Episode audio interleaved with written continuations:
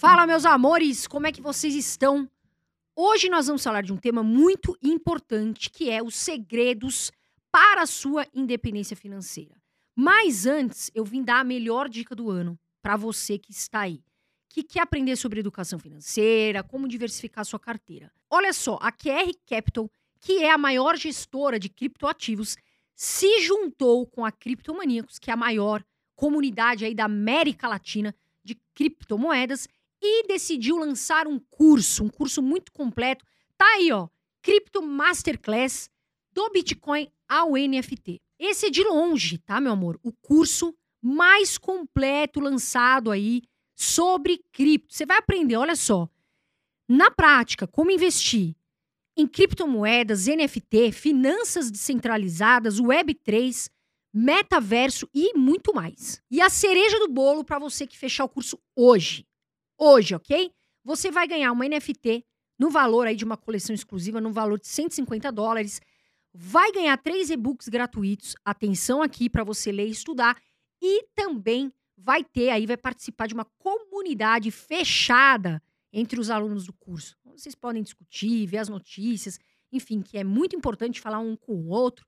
E ainda uma planilha de mineração. Agora, eu também trago aqui algo muito especial. Se você fechar hoje esse curso, hoje, tá aqui o QR Code na tela, tá na descrição desse episódio, tá aqui no link, é só clicar. Você vai ganhar 50%, 50% de desconto no curso. Agora, corre, tá, gente? Porque é só hoje. Então, você que quer estudar mais, saber mais sobre criptoativos aí na prática, só hoje você vai ganhar 50% de desconto Tá aí na descrição, tá aí o link e também o QR Code rodando para você fechar. Fala, meus amores, estamos começando mais um episódio dos Irmãos Dias Podcast. Hoje, o assunto segredos para a independência financeira. Mas antes, André, meu amor, como é que você tá hoje? Estou ótimo, espero que você também esteja. Quero já te agradecer por você estar sempre apoiando a gente aqui no Irmãos Dias Podcast. Né? E ó, já vou até pedir logo de começo, já aperta o botãozinho do curtir aqui embaixo, porque senão depois você vai esquecer. E lembre-se que sair daqui sem apertar o botão do curtir acaba atrapalhando muito a gente, esse baita estúdio. Trouxemos aqui convidado de peso para você, então já deixa o curtir, tá certo? Bom, trouxemos hoje nada mais, nada menos do que Rob Correia, ele que tem canal no YouTube, TikTok, YouTube, tem tudo aí, tá certo? Tá viralizando em todos os vídeos que ele posta Mais hoje. Mais de 10 anos no e mercado, E vamos falar investindo. muito aqui sobre independência financeira como viver de dividendos, como localizar as melhores oportunidades. Rob, se apresente, muito obrigado por estar aqui com a gente. Não, o prazer é todo meu, obrigado pelo convite. Vocês também estão bombando aí, que eu assisto os podcasts de vocês, está fazendo um tremendo sucesso. E hoje eu vou trazer um pouco da minha experiência ao longo de todo esse tempo, que eu aprendi lendo e também, principalmente, tomando porrada. Tá que certo. é a forma que a gente mais aprende, né? E é o que eu falo, a nossa vida é muito curta para a gente errar tudo que tem que errar. Então é legal a gente sempre ver o erro dos outros para a gente não cometer. Né? Então eu já cometi bastante erro, vejo outras pessoas cometendo erros e falo, opa, isso daí eu não vou fazer. E no mercado financeiro, cara, se você conseguir encurtar a sua curva de aprendizado, isso daí acaba se traduzindo em dinheiro, sem sombra de dúvida. E hoje tá até fácil, né, Rob? Vamos falar assim, porque tem tanta mídia social, pô, na época que eu comecei a investir, em 2006, que eu trabalhava no mercado financeiro, cara, não tinha informação. A gente não tinha nem celular, não tinha nada. Era radinho. O radinho ainda veio depois. É na raça mesmo. Que era aquele Nextel. Cara, na raça. Então a gente não tinha informação com conteúdo como tem hoje, né? Foi o que você falou. A chance de você diminuir a curva de erro é muito grande, porque você pode aprender com quem já errou. Uhum. Agora, nada melhor do que a prática, né, Rob? Com, Eu acho que para você aprender a investir mesmo, é prática. E não tem problema, vai sem medo, vai errar. Vai investir errado às vezes, Só não vai. coloca tudo que Mas você é tem, aí que vai aprender. Deus, vai você devagar. concorda, Rob? Não, 100%. É igual uma guerra, né? Você pode estudar guerras do passado, você lê estratégias de grandes generais, mas quando você tá no campo de batalha, estoura uma bomba do teu lado, é ali a Exatamente. realidade. É ali que você aprende. Então, o mercado financeiro, óbvio que é importante estudar, sem sombra de dúvida, né? Você tem um monte de livros bons e tal. Mas quando você tá ali no dia a dia, vê que, opa, tô vendo que nem sempre a teoria é exatamente igual à prática. E ali no campo de batalha você vai aprendendo. Uma coisa que eu costumo falar pro pessoal, para nunca subestimar, é isso daqui, ó. Cara, a emoção, o estômago, sabe? A parte emocional no é investimento muito importa importante, muito. Carol. É muito importante. E as pessoas, principalmente as mais novas, acabam desdenhando. Que é uma fórmula matemática mágica, não sei o que. Ela fala, cara, começa a olhar mais para a questão psicológica.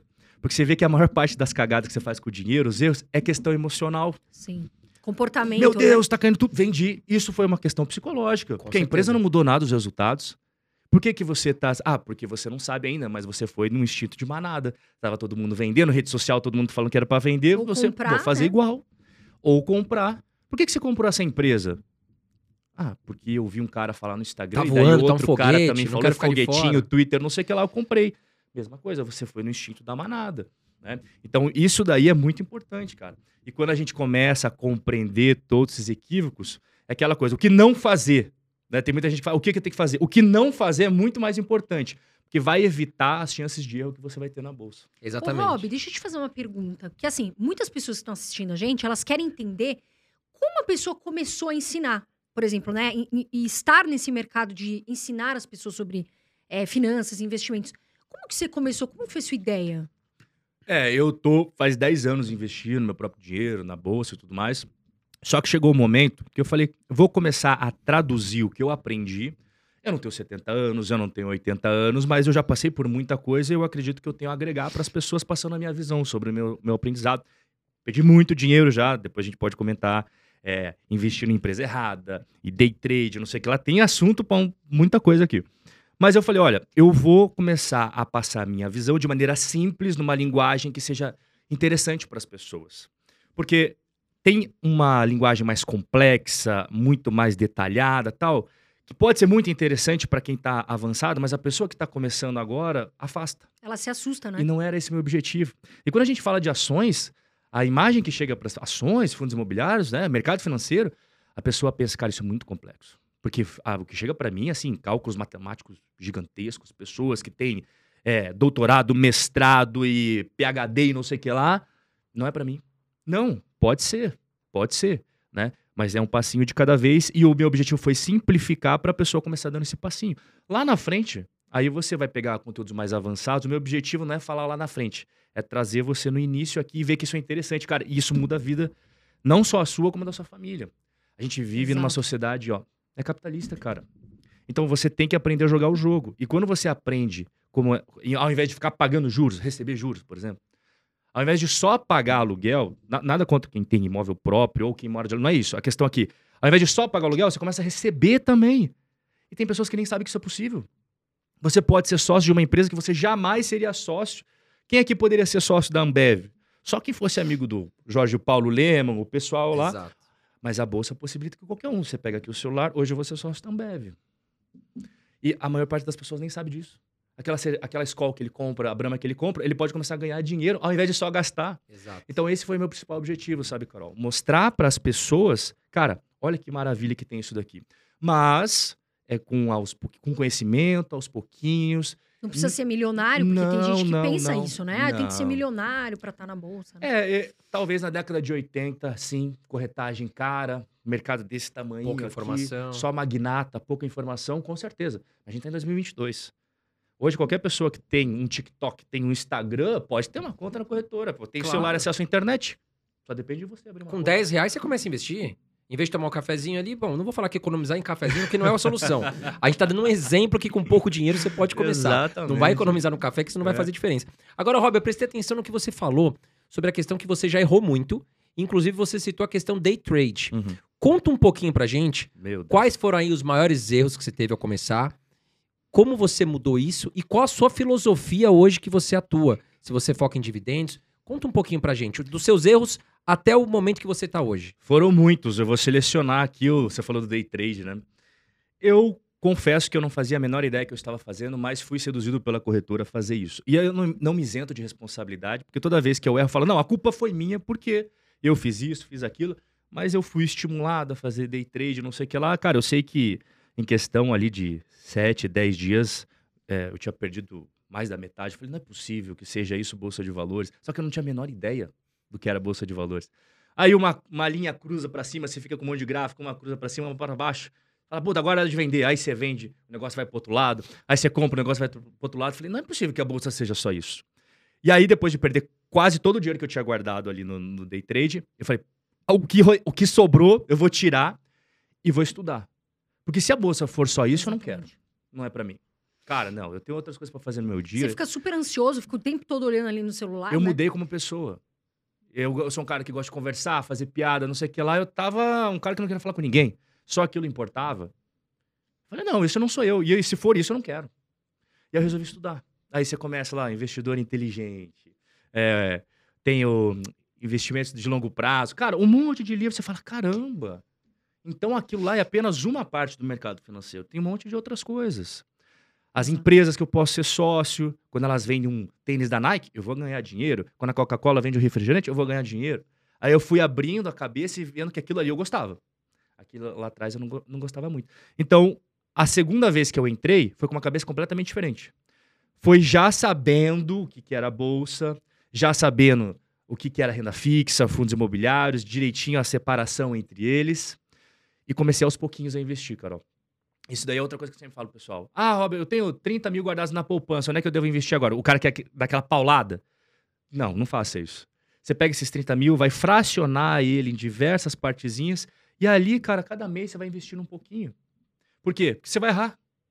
Você vai e você tem que colocar isso na conta também, errar. né? Você vai comprar uma empresa que você acha que é boa, mas não é. Isso e a gente não sabe o momento. A empresa pode ter um momento aqui, né, dele- delicado. Se você entrar com um sabe. pé muito grande ali, você vai ser chutado rápido, né? Então você tem que. Vai devagarzinho. Se errar, você erra pouco, né? É, eu sempre falo pra galera que isso daí eles nunca vão esquecer. Você tá no lago, lá no barquinho, aí você olha assim, vou pular pra ver como é que tá. Bom, o iniciante vai pular de ponta e vai voltar e vai falar, meu, tá muito gelado. O cara mais experiente vai me colocar um pezinho e balançar ali. Exato. Esse é o objetivo. Então, para você ir se acostumando, ao invés de 30 mil, 40 mil, colocar de uma vez, você vai pegar uma parte, digamos, não é a recomendação, ah, eu vou comprar Itaúsa. Aí você começa a gostar, porque teu dinheiro está investido ali, você começa a gostar de estudar sobre a empresa. Quando a gente coloca o dinheiro, a gente fica mais interessado. Claro. E aí Sim. esse cara vai começar a gostar de ler mais balanço. Quando você não tem nada de dinheiro, você fala, ah, tanto faz, pô, meu dinheiro não tá ali. Ele compra Itaúsa e começa a ler os balanços da Itaúsa. Aí no mês seguinte ele compra um fundo imobiliário. E aí ele vai ver a renda dele entrando todo mês um pouquinho e vai ficar, caramba, então quer dizer que se eu comprei 10 cotas e ganhei isso daqui, se eu comprar 20 eu, eu recebo o dobro, 30 o triplo. E aí ele começa a se motivar a investir cada vez mais. E também vai começar a estudar os relatórios dos fundos imobiliários, porque o dinheiro dele está ali. Ele vai querer saber onde é que está localizados os imóveis, quem são os inquilinos. Ele passa aqui em São Paulo, dá uma olhada, ah, esse daqui eu tenho. E isso faz com que o cara queira cada vez mais. Então, o meu objetivo quando eu falo de investimento é trazer essa, essa coisa para dentro do cara, dele começar a gostar, sabe? Gostar do investimento, porque a partir do momento que, igual vocês sabem, não tem mais volta. Vira, vici- vira um vício, Exato. né? você vê os dividendos caindo e fala, ai, que bom, né? Em vez de eu, que nem você falou, de estar fazendo dívidas, né? Tô ganhando dividendos. E eu até comentei isso porque eu vi, infelizmente, a gente tá vendo que a educação financeira, a gente sabe que é muito, é, muito precária.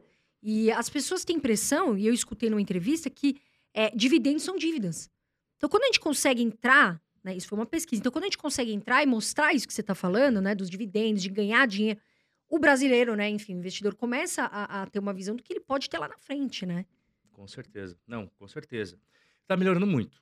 Igual ele mencionou agora há pouco, lá atrás, cara, no máximo você conseguiu um fórum que você não fazia ideia quem tava por trás escrevendo naquele profile com um nickname maluco, né? Exatamente.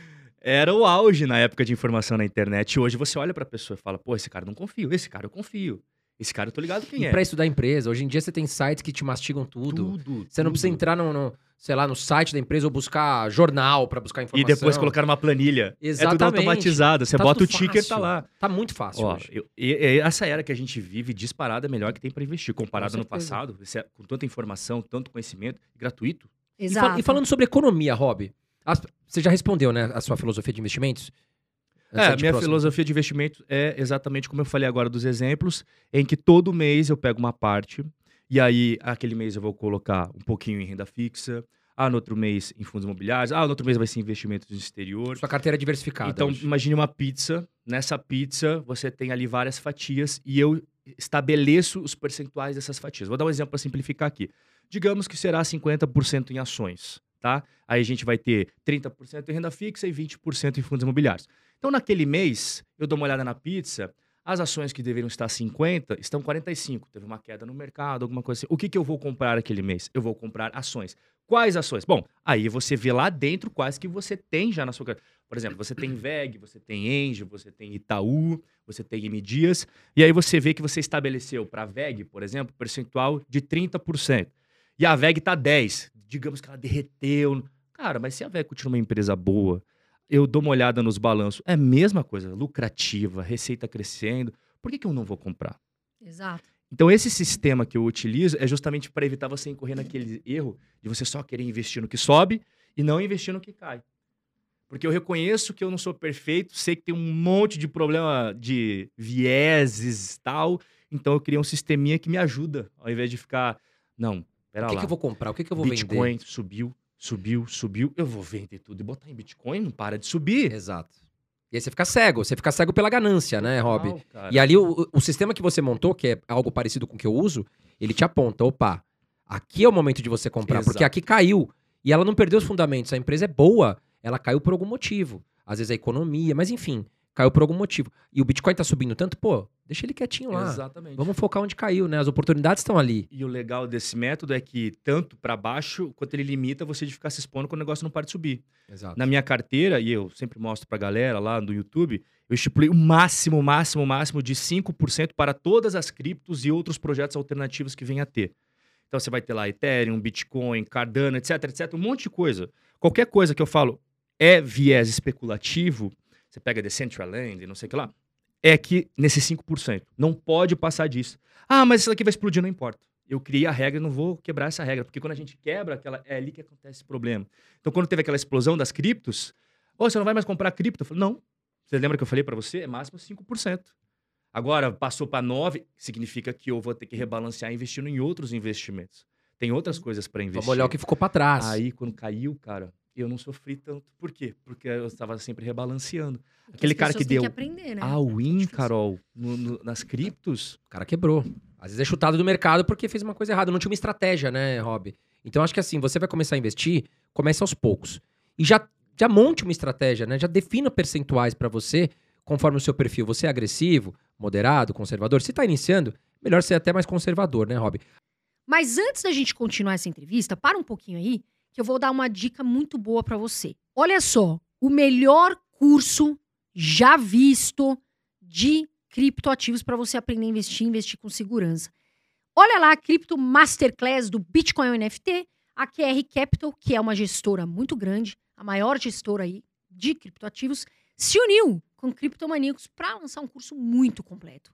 Simples, para você aprender não só na teoria, meu amor, mas também na prática. Você vai aprender sobre NFT, sobre metaverso, finanças descentralizadas. Você vai aprender também na prática mais sobre criptomoedas. Então, eles lançaram esse curso. E lembra o que eu falo, o importante é sempre estudar, ter conhecimento. E imagina você aí estar com esse carro-chefe que você vai aprender muita, muita coisa mesmo. Para evitar que você cometa erros, tá, gente? A gente sabe que tem carteiras aí de criptomoedas que valorizam muito em uma semana, mais do que até outros investimentos. Porém, porém, tem que estudar, tem que saber o que as pessoas estão fazendo, o que os grandes aí estão fazendo, estão querendo te ensinar. A gente está num ciclo de baixa das criptomoedas. E eu tô vendo muita gente desesperada. Ah, vou vender, Carol, vou vender tudo. Calma, meu amor. Momento de baixa é muita oportunidade também. Mas tem que saber o que está fazendo. Então, não faz um movimento inverso. Não vai vender tudo na baixa e comprar na alta. Eu sei que alguns cometem, né, fazem isso. Então, vamos evitar de você perder dinheiro.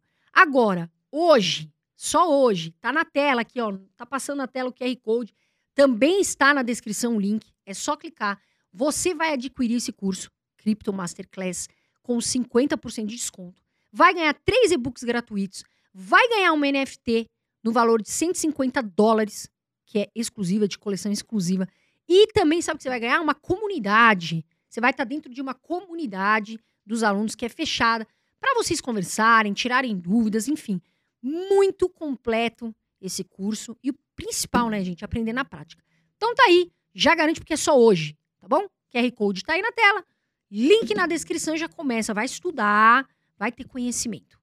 Agora falando sobre economia, falando sobre o cenário Brasil.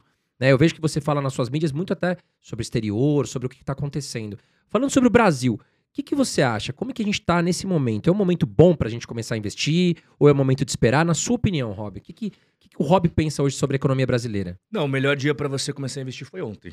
O segundo melhor é hoje, independente do que aconteça. A menos que você ache que o sistema capitalista vai acabar, daí, mas também esse seria o menor dos nossos problemas, né? Então, todo momento da história do Brasil sempre vai ter algum problema, alguma crise, alguma questão que a pessoa vai ficar, meu Deus, será que agora, agora nesse momento faz sentido investir? Mas você, você já é mais experiente também, todo mundo aqui já viu quantas crises a gente já passou? Nossa, todo ano tem uma. Toda semana tem uma polêmica diferente. Exato. Se for assim, você nunca vai Tem investir. um risco, né? Acontece um risco. Como é que fiscal, faz, Carol, político. pra gente então minimizar os riscos? Acabei de dar um exemplo agora há pouco. Diversifica. Você vai investir em uma empresa? Não. Você vai investir em várias empresas de setores diferentes.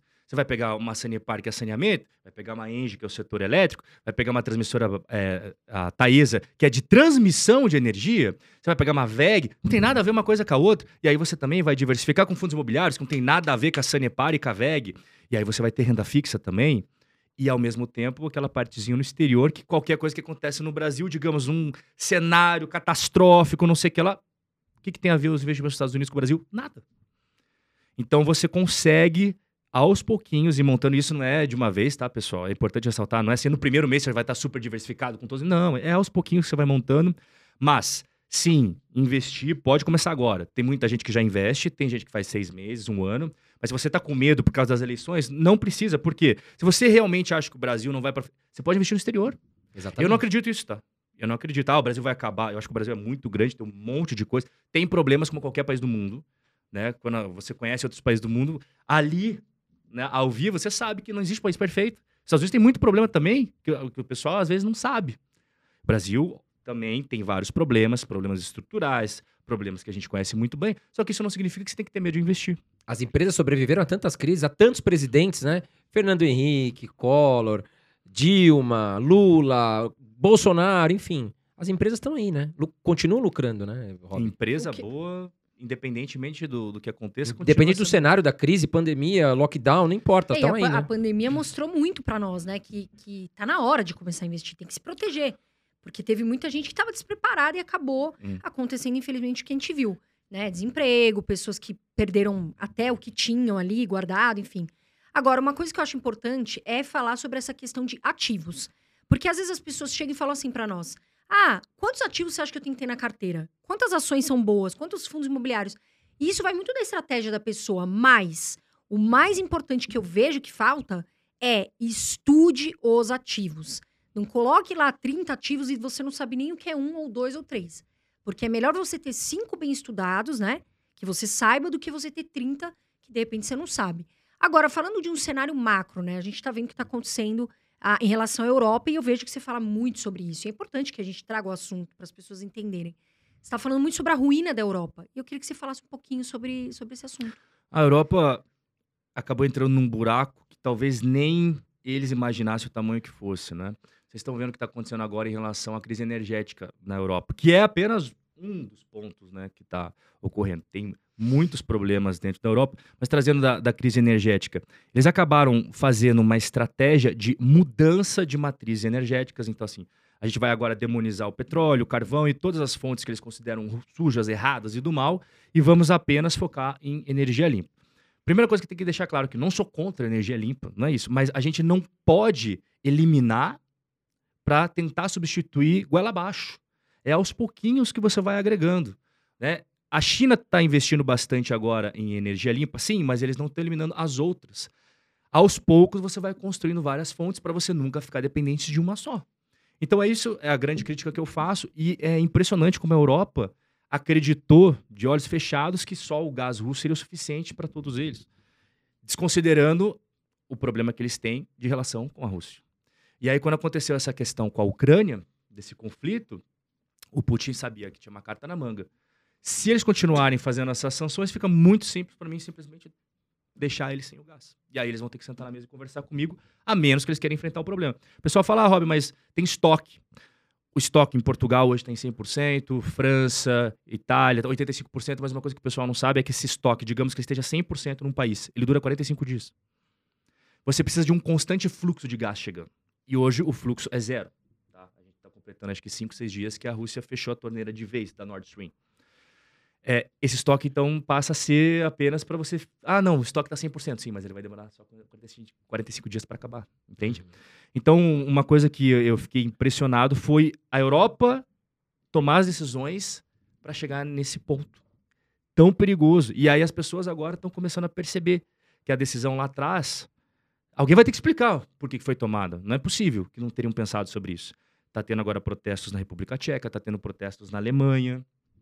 E muitos europeus já estão mudando a visão que eles tinham sobre a questão da Ucrânia. Porque o apoio era quase unânime da, da população europeia, só que tem muitos europeus que estão falando, cara, minha conta de luz, por exemplo, na Itália aumentou 400%, na Alemanha quase isso, em 12 meses.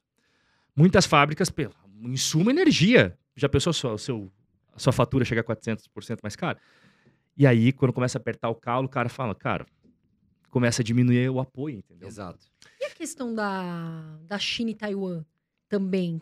Como que você vê esse cenário? Que também está sendo outra, outro empecilho que a gente vê no mundo, infelizmente. É, é importante destacar que Taiwan, ela foi, digamos, é, povoada ali pela- pelos nacionalistas chineses que fugiram da guerra com os comunistas há muito tempo atrás. né? Então, a gente teve uma guerra civil na China entre os comunistas e os nacionalistas. Os nacionalistas estavam ganhando essa guerra e aí o Japão invadiu. Quando o Japão invadiu, os nacionalistas olharam para eles e falaram: não, esses caras já acabaram, agora nosso foco é Japão. Tá? E ali foi o que o Partido Comunista precisava para voltar a se reorganizar e ganhar forças. Quando acabou a treta com o Japão, os nacionalistas olharam falaram: caramba, agora os caras estão vindo contra nós. E aí começou a guerra civil. Os comunistas foram arrastando eles para o leste da China até o momento que eles falaram: perdemos. E aqueles que restaram fugiram para Taiwan. Então, desde essa época já existe uma diferença muito grande de ideolo- ideologias. Taiwan, livre mercado, liberalismo e tal. E a China, a gente sabe qual que é né, a forma que eles pensam. Tudo bem, cada um pensa da forma que achar melhor. Então, como existe essa grande diferença, Taiwan sempre se aproximou dos Estados Unidos e a China nunca gostou, porque ali do lado você tem uma influência tão grande dos Estados Unidos. E aí agora, quando a gente teve essa visita da Nancy Pelosi, foi, não- foi uma visita para provocar. Óbvio que foi para provocar. Né? E os Estados Unidos sabem disso, pelo amor de Deus. E é óbvio que a China ficou... Cutucou a onça com a vara curta, né? É, exato. Então, é, qual que é o, o grande motivo dos Estados Unidos estar tão preocupado com Taiwan? Os semicondutores. Sim. Não tem nada a ver com democracia. O pessoal falando democracia, Estados Unidos está preocupado. Cada um pensa no com a- seu bolso, né? óbvio. E ali a questão da, de Taiwan são os semicondutores. A gente, não, a gente não tá fazendo esse podcast se não fosse eles. Vocês não estariam assistindo no celular de vocês se não fossem semicondutores. A nossa vida hoje não. Se fosse há 100 anos atrás, ninguém ligava para semicondutor. Mas hoje a nossa vida é Depende impossível sem Carros, eles. tudo. E Taiwan tem quase que um monopólio disso daí. Mais 50%, eu acho, É, né, Rob? É, é. produzido numa ilha. Exato, exatamente. Então tem a questão de tecnologia. Ah, mas é só fazer outra fábrica, Rob. Não é bem assim. Porque tem planos para fazer outras fábricas, mas vão ficar prontas, acho que nos Estados Unidos é 2024. Sabe, não é do dia para noite. Claro. Tem expertise, tem uma série de coisas. Tem uma série de coisas. Então é isso que tá pegando lá em Taiwan. Né? A- os Estados Unidos foi lá garantir a questão dos semicondutores, fornecimento. Eles fizeram, inclusive, é, é importante ressaltar, um contrato com a empresa TSMC, que é a grande fornecedora de semicondutores, para eles irem para os Estados Unidos fazerem uma base deles lá, uma fábrica deles lá, só que com uma condição. O governo falou: ó, a gente vai dar um monte de subsídio para você, você vai ter um monte de benefício fiscal, mas você não pode vender para a China. E a China, mordidaça, óbvio. Claro. Como assim? O cara veio até aqui no meu, do meu ladinho aqui e faz um e assina um contrato desse? Então tem tudo isso por trás, sabe? Tem, é muita questão econômica envolvida também. E sabe o que eu queria te perguntar, Rob? A- o seu pensamento sobre o presidente Biden, né, que substituiu o Trump. Muitas pessoas falam assim: se tivesse o Trump, não teria conflito Rússia e Ucrânia. Se tivesse Trump, a gente não estaria com esse problema China e Taiwan. E aí, né, até voltando um pouquinho que a gente falou sobre a Europa, claramente a Europa está com uma inflação descontrolada. Isso vai bater na, na inflação, vai bater na economia, justamente pela, pela questão da falta do, do, do gás. Né? Ou seja, provavelmente a Rússia já sabia de todos esses problemas. Quando ela tomou a decisão de invadir a Ucrânia, ela já se antecipou às questões que iam acontecer né, e se preparou para esse cenário. Você não acha que o presidente Biden, presidente dos Estados Unidos, cometeu alguns erros para enfrentar esses conflitos?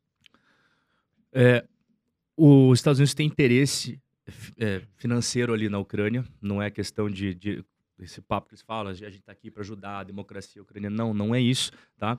É, o Putin sabia que se invadisse ia ter uma série de sanções, já estava preparado. Ele é, afunilou o relacionamento com China, vendeu, tá vendendo muito mais para a China agora.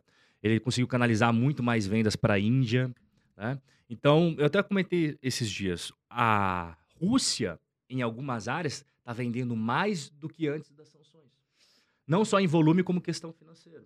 Tá? E na moeda dela, né? É, na moeda de- tem muitos acordos que eles estão fazendo com os chineses, inclusive de aceitar a moeda da China. É, saiu até um, um estudo da, da Comissão Europeia de estudo sobre o que está acontecendo nessa é, toda essa situação. E eles, eles trouxeram lá hoje o maior aliado, não só questão comercial, mas militar, geopolítica. Rússia e China, ambos são muito fechados e muito parceiros. E logo abaixo vem o Paquistão junto com a China, que tem uma população gigantesca, tem arma nuclear, enfim.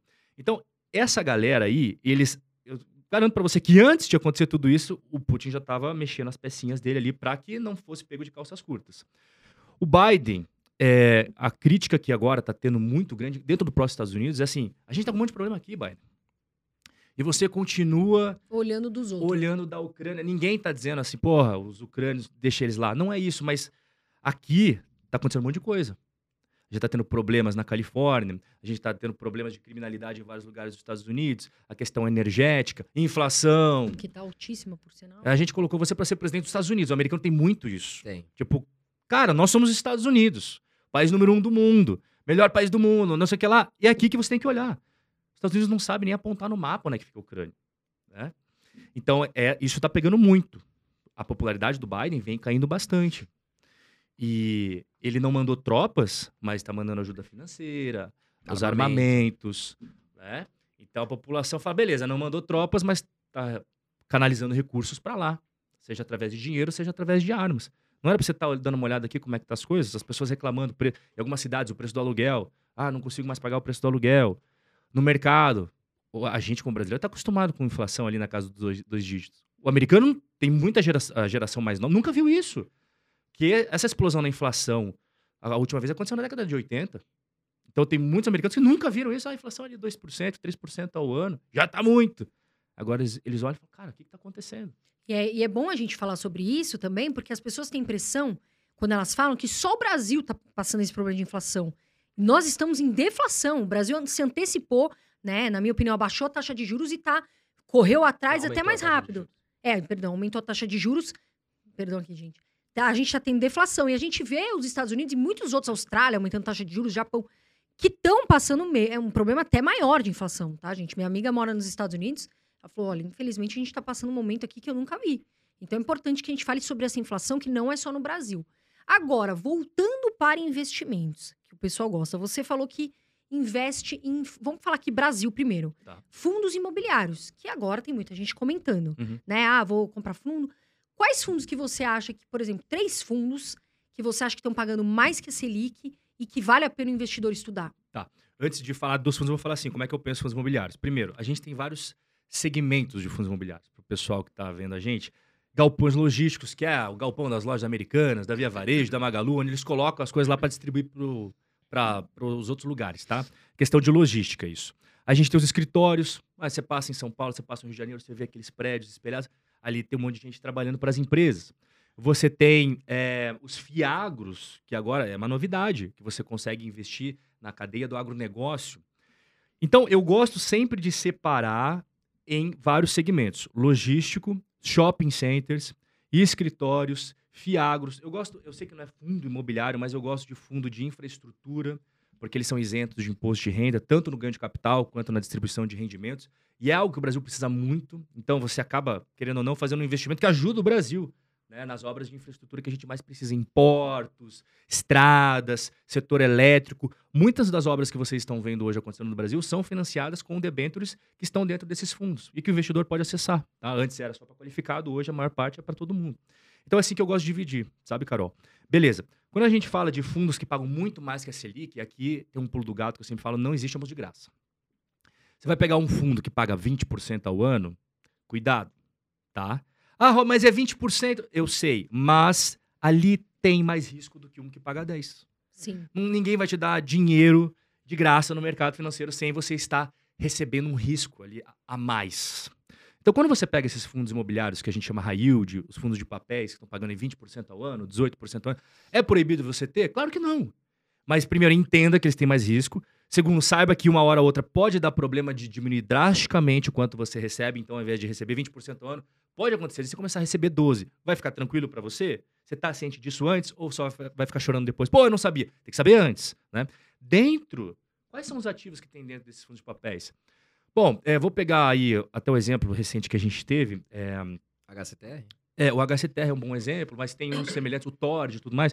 Eles investem em multipropriedades. O que, que é isso? É parque aquático, resort e tal, em que existe uma alta taxa de inadimplência e uma alta taxa de distratos. O que, que é distrato? É você encerrar o contrato, você se arrependeu, você não quer mais, né? Então, quando a Carol vai viajar, ela fica num resort, não sei o que lá, e vem o Carol, eu vou apresentar para você aqui para ela comprar, e ela tem direito a sete dias no ano a utilizar aquilo lá. Então, esse tipo de compra é uma compra muito emotiva. É uma compra que o penso, cara, tá ali, tá relaxando, fala, ah, eu vou comprar, eu adorei esse lugar. E aí, quando ele volta para a cidade dele, ele pensa, Fala, ai meu Deus, quero meu dinheiro de volta. ele fala, putz, cara, pensando bem, acho que eu não preciso disso. É mais fácil alugar tal. Então, a taxa de distrato é muito alta, somado com que as pessoas, agora, no momento, com a inflação e tal, eles têm outras prioridades com o dinheiro. Quando tá tudo bem, todo mundo, né? tá- Taxa de juros mais baixa e tal, ah, beleza. Mas quando o cara, ele começa a pensar, cara, a inflação subiu, eu sei que o Brasil tá menos que os outros, mas a gente teve um momento bem pesado Sim, do aumento de inflação. preço. Cara, eu tenho que pagar aqui meu condomínio, eu tenho que pagar o aluguel, eu tenho que pagar a parcela do carro, dele olha aquele boletinho ali do, da cota que ele comprou do direto, né? resort. Ele fala, não, eu acho que eu vou devolver esse negócio, vou encerrar esse contrato, entende? E isso daí é uma coisa que não tem tanta necessidade comparado a um campo logístico. Cara, a, a Via Varejo, lojas americanas, tal, vai pensar 5, 10, 15, 20 vezes antes de encerrar um contrato de campo logístico, inclusive é de longo prazo, tem muitas pesadíssimas. Então, quando o investidor vai montando a carteira, ele precisa entender que a- aquilo que tem mais risco vai pagar mais, mas pode dar mais problema. Não é proibido. O Thor Desde- Jones teve um problema, né? Teve, agora. teve, teve. Exatamente é, é isso que eu estava explicando aqui. Mas você acha que vale a pena a pessoa investir no Thor Jones agora com esse problema ou não? É, eu, como eu tava falando, então assim, qualquer, pode ser HCTR, Tor Jones, esses high yield que pagam muito mais, muito mais do que a Selic, você pode ter, mas desde que você primeiro saiba que, que pode acontecer problemas, tá? E segundo, é, não uma grande parte da sua carteira. Você mescla com outros. Ah, Rob, mas os escritórios estão pagando pouco. Eu sei, mas nada significa que no futuro eles não vão pagar mais. E falta o conhecimento, né, Rob? Porque assim, se a gente olhar os fundos imobiliários de tijolo, eles têm o preço. Bom, vamos lá, né? O Rob deu uma boa explanação sobre fundos imobiliários. Você pode ganhar em duas pontas, né? Você pode ganhar dividendos, os aluguéis mensais, mas você também pode ganhar na valorização da sua cota. E quando a gente olha os fundos imobiliários de tijolo, que é o que o Rob está falando, por exemplo, de galpões, vários deles estavam baratos, né? Só que assim, tudo bem, tá pagando o quê? 8%, 9% ao ano.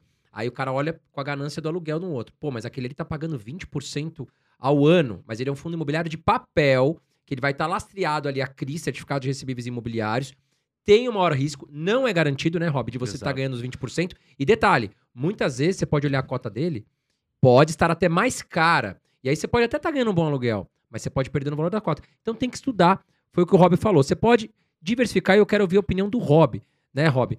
Hoje a pessoa que está começando a investir, o que, que você sugere para ela montar uma boa carteira de fundos imobiliários? Primeiro, não colocar o dinheiro todo de uma vez. Segundo, você já traça ali na no seu planejamento, olha, eu vou colocar em shoppings, em galpões, em escritórios. Terceiro, não vai procurar esses fundos muito alternativos, meio desconhecidos. Comece estudando pelos mais conhecidos, igual a gente conversou no comecinho aqui do nosso bate-papo. Tem ferramentas gratuitas hoje que você coloca lá quais são os fundos imobiliários mais negociados da bolsa, quais são os que têm mais cotistas. Não estou falando que isso é para investir, investir neles. Estou dizendo para você começar ali a sua filtragem, tá? Não vai pegar aqueles que tem 10 negócios por dia que você vai, ah, sabe, não faz Tem sentido. baixa liquidez. Não, não Se faz precisar sentido. comprar ou vender, não vai conseguir. É, e com certeza ali você não vai entender direito os relatórios. Você pega aqueles que têm mais cotistas, mais negócios, para começar a filtragem inicial. E aí você, beleza, gostei desse KNR11 aqui. O que, que é isso? Aí você vai colocar no Google KNR11, relatório mensal. Vai aparecer uma página, todo mês, todos os fundos imobiliários soltam um relatório que é super tranquilo de qualquer pessoa ler. Ah, eu não sei que essa palavra, pode ver no- na última página dos relatórios, tem o glossário. Se você não sabe o que é vacância, vai estar escrito lá vacância, você pega quantos metros quadrados tem e quantos estão alugados. Isso é vacância. Não tem erro, pessoal, mas tem que dar uma estudadinha, igual a Carol falou muito bem agora há pouco. Não vai ficar diversificando por diversificar se você não sabe por que, que você está diversificando. Né? Se você quer comprar um negócio e esquecer, aí, cara, você pega, por exemplo, as ETFs. Você pega uma ETF da S&P 500, você compra e tanto faz, não precisa ler relatório nenhum. A gente até pode falar depois disso. Mas vai investir individualmente num fundo imobiliário? Gostei do KNR11. Vi lá no podcast, o Rob comentou lá, não sei o que lá. Aí você lê o relatório e fala, pô, gostei. Metade é galpão logístico, metade é escritório, tem imóveis no Rio de Janeiro, tem imóveis em São Paulo, a taxa de vacância é baixa, olha o quanto que eles estão recebendo de aluguéis, tem vários inquilinos, então se um sair, não vai ter aquela receita caindo ladeira abaixo, porque vai ter outros pagando. Bacana, se sustenta. Vou colocar um pouquinho aqui. Aí no outro mês, ele vai pensar nos galpões logísticos. Não, não precisa comprar mais desse daqui. Você vai para o segundo. Deixa eu dar uma olhada nos galpões logísticos. HGLG 11. Caramba, tem tanto galpão logístico assim. Caramba, esse fundo existe há mais de 10 anos, tem uma boa estrada já, tem um bom histórico. A gestão dele é bem reconhecida pelo mercado. O que, que ele tem dentro? A mesma história. Localizado aonde? Vacância, inquilinos, os contratos de longo prazo. Então, se eu quiser quebrar o contrato, eu que estou lá, vou ter que pagar uma multa gigantesca. Isso tudo está lá no relatório. E quando você tem esse conhecimento, você fica muito mais seguro quando tem queda. Sim. Você fala, ah, eu comprei a 100, digamos que hoje esteja a 80. Mas, cara, não mudou nada. Alguma coisa aconteceu no mundo, o pessoal está desesperado, pessimista, mas o meu investimento não mudou. Que baita oportunidade, né? O meu É, investimento quando cai é a não hora que você vai olhar, né? Porque tinha fundo de tijolo que tava super descontado de shopping. Ainda tem, né? Tem muito fundo de tijolo que, na minha visão, tá. Sofreram Ainda muito, né? Sofreram por quê? Apanhou da pandemia. Porque no lockdown eles apanharam muito, né, Rob? E também tem uma questão de que a renda fixa estava pagando muito. Uhum, uhum. E aí o que acontece? Você fala pro cara investir num fundo de galpões que tá pagando 8% ao ano, o cara não tem ainda o conhecimento de que pô, você tá investindo em imóveis. Não, fundo imobiliário não é renda fixa, Uhum. tem que separar. E aí o que acontece? O cara olha lá o, o gerente oferecendo um CDB pré-fixado de 3, 4 anos de 15%. Aí você fala, pô, mas tem um fundo imobiliário maravilhoso com vários ativos. Ah, mas quanto paga? 8%? Ah, não quero, 8%. Tá... Mas tá barato, tá valendo 90%. Preço sobre valor patrimonial tá em 0,90. Você pode ganhar com a cota, cara. Você tá comprando imóveis mais baratos. Até outro dia um amigo meu me ligou, Rob. Ele falava assim, cara, eu quero botar um dinheiro em fundos imobiliários. Eu falei, não, legal, mas qual que é a sua estratégia? Você tem algo... Cara, não, tô vendo aqui, ó, meu gerente falou que esse aqui tá pagando 15, esse tá pagando 18. Não, beleza, mas você tá olhando só fundo imobiliário de papel. Você tá ciente que você tá concentrando todos os seus investimentos em CRIs, em fundo imobiliário de papel? Pô, olha um pouquinho pro tijolo. São imóveis físicos, tão baratos. Ah, mas tá pagando 8, 9%. Então a pessoa tem que entender o que ela tá fazendo, né, Rob? Você não, Não. acha que falta conhecimento, às vezes, pra pessoa que vai investir? Sem sombra de dúvida. E eles nem fazem por maldade. Porque faz sentido você que ainda não se aprofundou, você compara. Pera lá. Se eu botar aqui mil reais, 20% ao ano, vou botar mil reais aqui, 8% ao ano, óbvio que eu vou pegar esse daqui.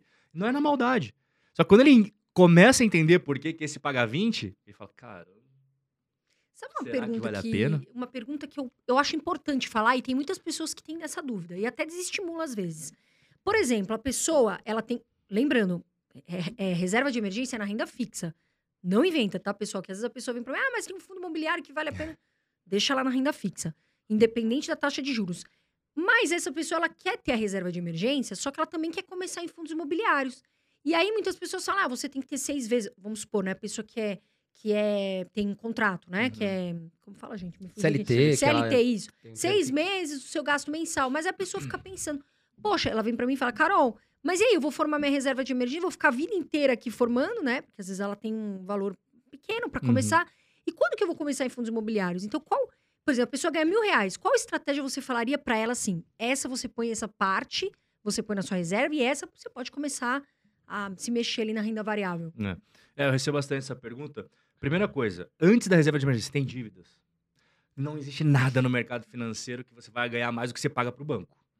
Tá? Ah, cara, eu vou investir e tal, eu vou ganhar 10% ao ano. Quanto que é a dívida que você tem no banco lá?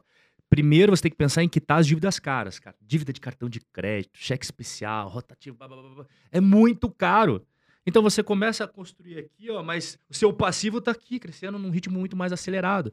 Então você fala, primeira coisa, tenta quitar, negociar, conversa, tem que ir atrás, porque dificilmente eles vão vir atrás de você para abaixar a taxa de juros, fazer condições melhores, migrar você, sei lá, do Itaú pro Bradesco, porque o Bradesco é mais barato. Ninguém vai chegar. Você tem que ir atrás disso daí, né? Então, a primeira coisa é isso, antes da, de qualquer coisa de investimento.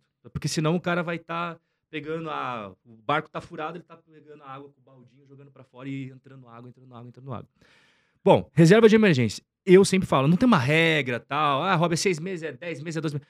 É fato que quanto mais você tiver, mais preparado você vai estar. Galera da pandemia, teve gente que ficou quanto tempo sem faturar nada? Galera que trabalha com show, músicos, artistas. Quanto tempo que eles ficaram sem nada? No mínimo, no mínimo, uns oito meses. Imagina, cara. Então, daí, nesse caso, aquele negócio de três meses de reserva de emergência, já teria. Entendeu? É, eu falo assim: se você tem maior estabilidade nos rendimentos, digamos que você é um funcionário público, servidor federal, servidor estadual, alto escalão, não sei o que lá, tem aquela garantia tal. Cara, beleza, pode ser uma reserva de emergência menorzinha, porque você já tem aquele fluxo garantido. Salvo aconteça um desastre muito grande, você não vai receber. Três meses, seis meses, ok, ok.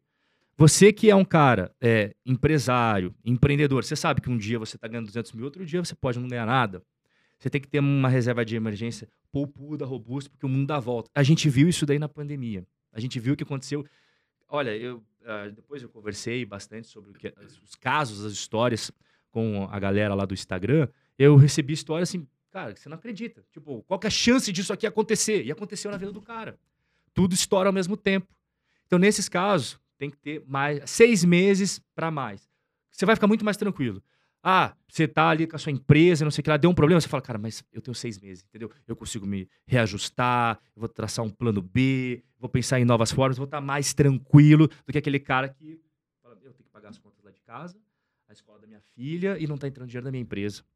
O cara que é profissional autônomo, que seja, né? Até o próprio seletista, porque não tem segurança. Querendo ou não, você está trabalhando numa empresa, pode ser que os caras pensem, desculpa, a gente vai fazer um corte aqui de funcionário, sabe, a situação está complicada, mas eu trabalho há 10 anos nessa empresa, me perdoa, e é assim que funciona o jogo. Então como é que você vai se preparar para esse momento? Uma hora chega.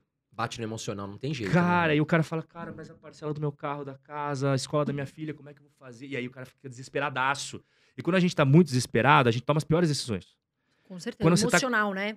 Batendo mais forte que a razão. Quando a nossa reserva de emergência, a gente entra ali e fala, cara, beleza, a situação tá complicada, mas olha aqui, Eu tenho seis meses garantido. eu consigo arranjar alguma coisa, com certeza, um outro emprego, fazer meus corre aqui, mas minha família não vai passar dificuldade, necessidade, porque eu tô garantido. E não vai vender ações no momento que talvez, pô, não era pra vender aquelas ações, ou fundo imobiliário. É. Que fundo imobiliário até, né? Eu quero saber de, de você daqui a pouquinho, se você estivesse começando hoje, quais são os seus fundos imobiliários.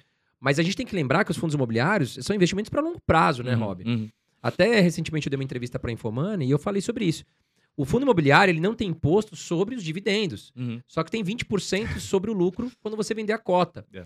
Então, quando você vai comprar, eu pelo menos, quando eu compro um fundo imobiliário, Rob, eu, eu acredito que você também, a gente pensa que a gente está investindo em um imóvel, né? E a gente não compra e vende um apartamento de um ano para o outro. Muito difícil. Só quem vive disso é especialista. Uhum. Então é longo prazo, para anos e anos, para aquilo virar um aluguel para você, uma renda, uma renda passiva, né? Caso contrário, você vai pagar 20% de imposto. Então não é bom você ficar vendendo.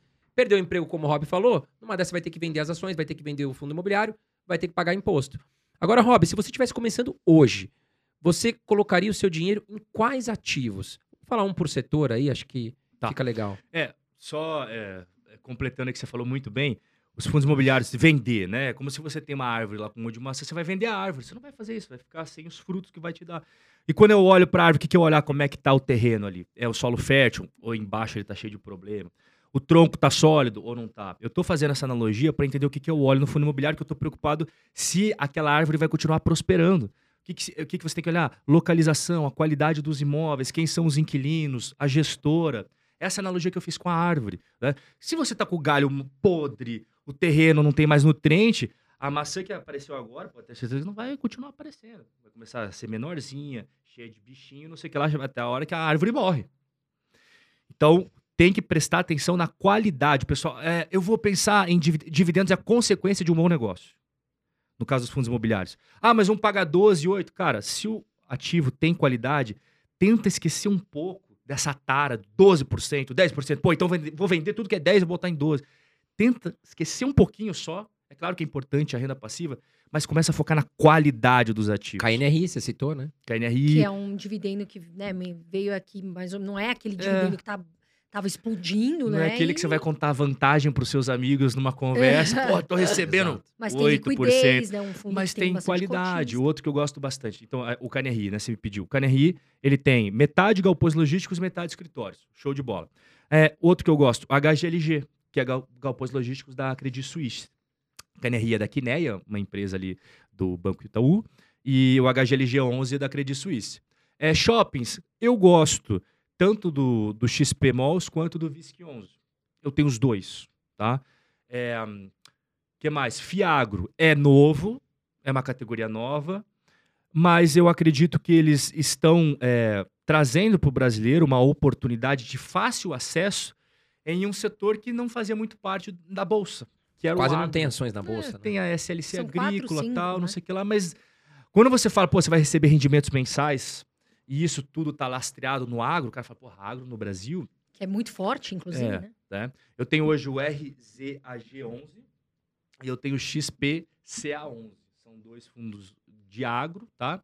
É, eu tenho os fundos de infraestrutura que eu falei agora há pouco, eles, eles compram debêntures. O que é debêntures? São empréstimos. Então a empresa, quando vai fazer uma obra, ela tem duas, três formas de captar dinheiro. Ela vai para a bolsa e emite novas ações, ou ela vai no Bradesco, no Itaú, no Santander e pega dinheiro emprestado, ou ela vai pegar e emitir debêntures, que é pegar um papel e falar, ó, te devo tanto, vou pagar mensalmente tanto e você me dá a grana agora para investir nesses projetos de infraestrutura.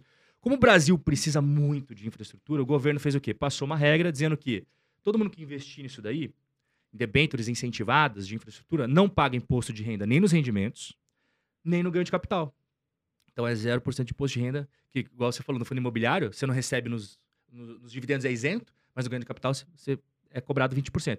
Nesse daí, pelo incentivo que o governo quer, que tenha mais infraestrutura e tal, eles zeraram. Eu tenho, tá? Eu tenho BDIF 11, é... deixa eu lembrar, eu... Tique, é muito tique. É, É. muito, cara. Não é muito tique. ações, é nos Estados Unidos, Brasil, fundo imobiliário. Ah, os Estados Unidos também. É, eu não nego, é, eu não tenho preconceito, tipo assim, minha carteira de imóveis só no Brasil. Não, eu invisto em REITs também, porque eu vejo o mundo como, como ele é, né? Uma coisa globalizada. Então, beleza, investimos no mercado imobiliário brasileiro, mas eu também tenho que ver que existem imóveis fora do Brasil e com muita qualidade. E com ótimos inquilinos. Até vou querer saber de você a diferença daqui a pouquinho pra você explicar para nossos telespectadores. E lajes, você investe? Escritórios, eu- sim, eu, eu tenho HGR11. É, o próprio Cane Henrique, metadinha dele é escritórios. Eu tenho um que é bem polêmico, bem polêmico, tem muita gente que não gosta. É, eu sei que ele tem problemas dentro de vacância em três imóveis, mas tem outros imóveis muito bons, que é o BRCR11. Aliás, eu quero te perguntar isso, Rob. Você investe só em fundos imobiliários que tem mais ativos, falando de tijolo, né? Lembrando, fundo de, fundo de papel investe em papel, pessoal. Dívidas, CRIs, né? É, quando a gente fala em tijolo, são imóveis físicos. Quando você investe em fundos imobiliários de tijolo, Rob, você foca só naqueles fundos que tem mais ativos ou você gosta de monoativo? Não Fundo gosto. imobiliário que tem um ativo Não- apenas. não- não- Explica, explica o porquê, porque acho que as pessoas têm dúvida. É porque quando você você tem a opção, imagine o seguinte, você tem a opção de ter participação em 10 imóveis, em 15 imóveis, ou a opção de ter um. Se acontecer problema naquele dito, cujo um, a tua renda vai pro chão. Agora, você tem um imóvel de 15, você tem um fundo imobiliário com 15 imóveis e digamos que um tenha problema, tem outros 14. A gente já teve vários casos na Bolsa Brasileira de fundos monoativos É que deu de chabu. Macaé, né? Qual, como que era o nome? XPCM11, XPCM, É, é. deu problema. E o pior, às vezes tem casos que é monoativo e monousuário, ou seja, é um inquilino em um único.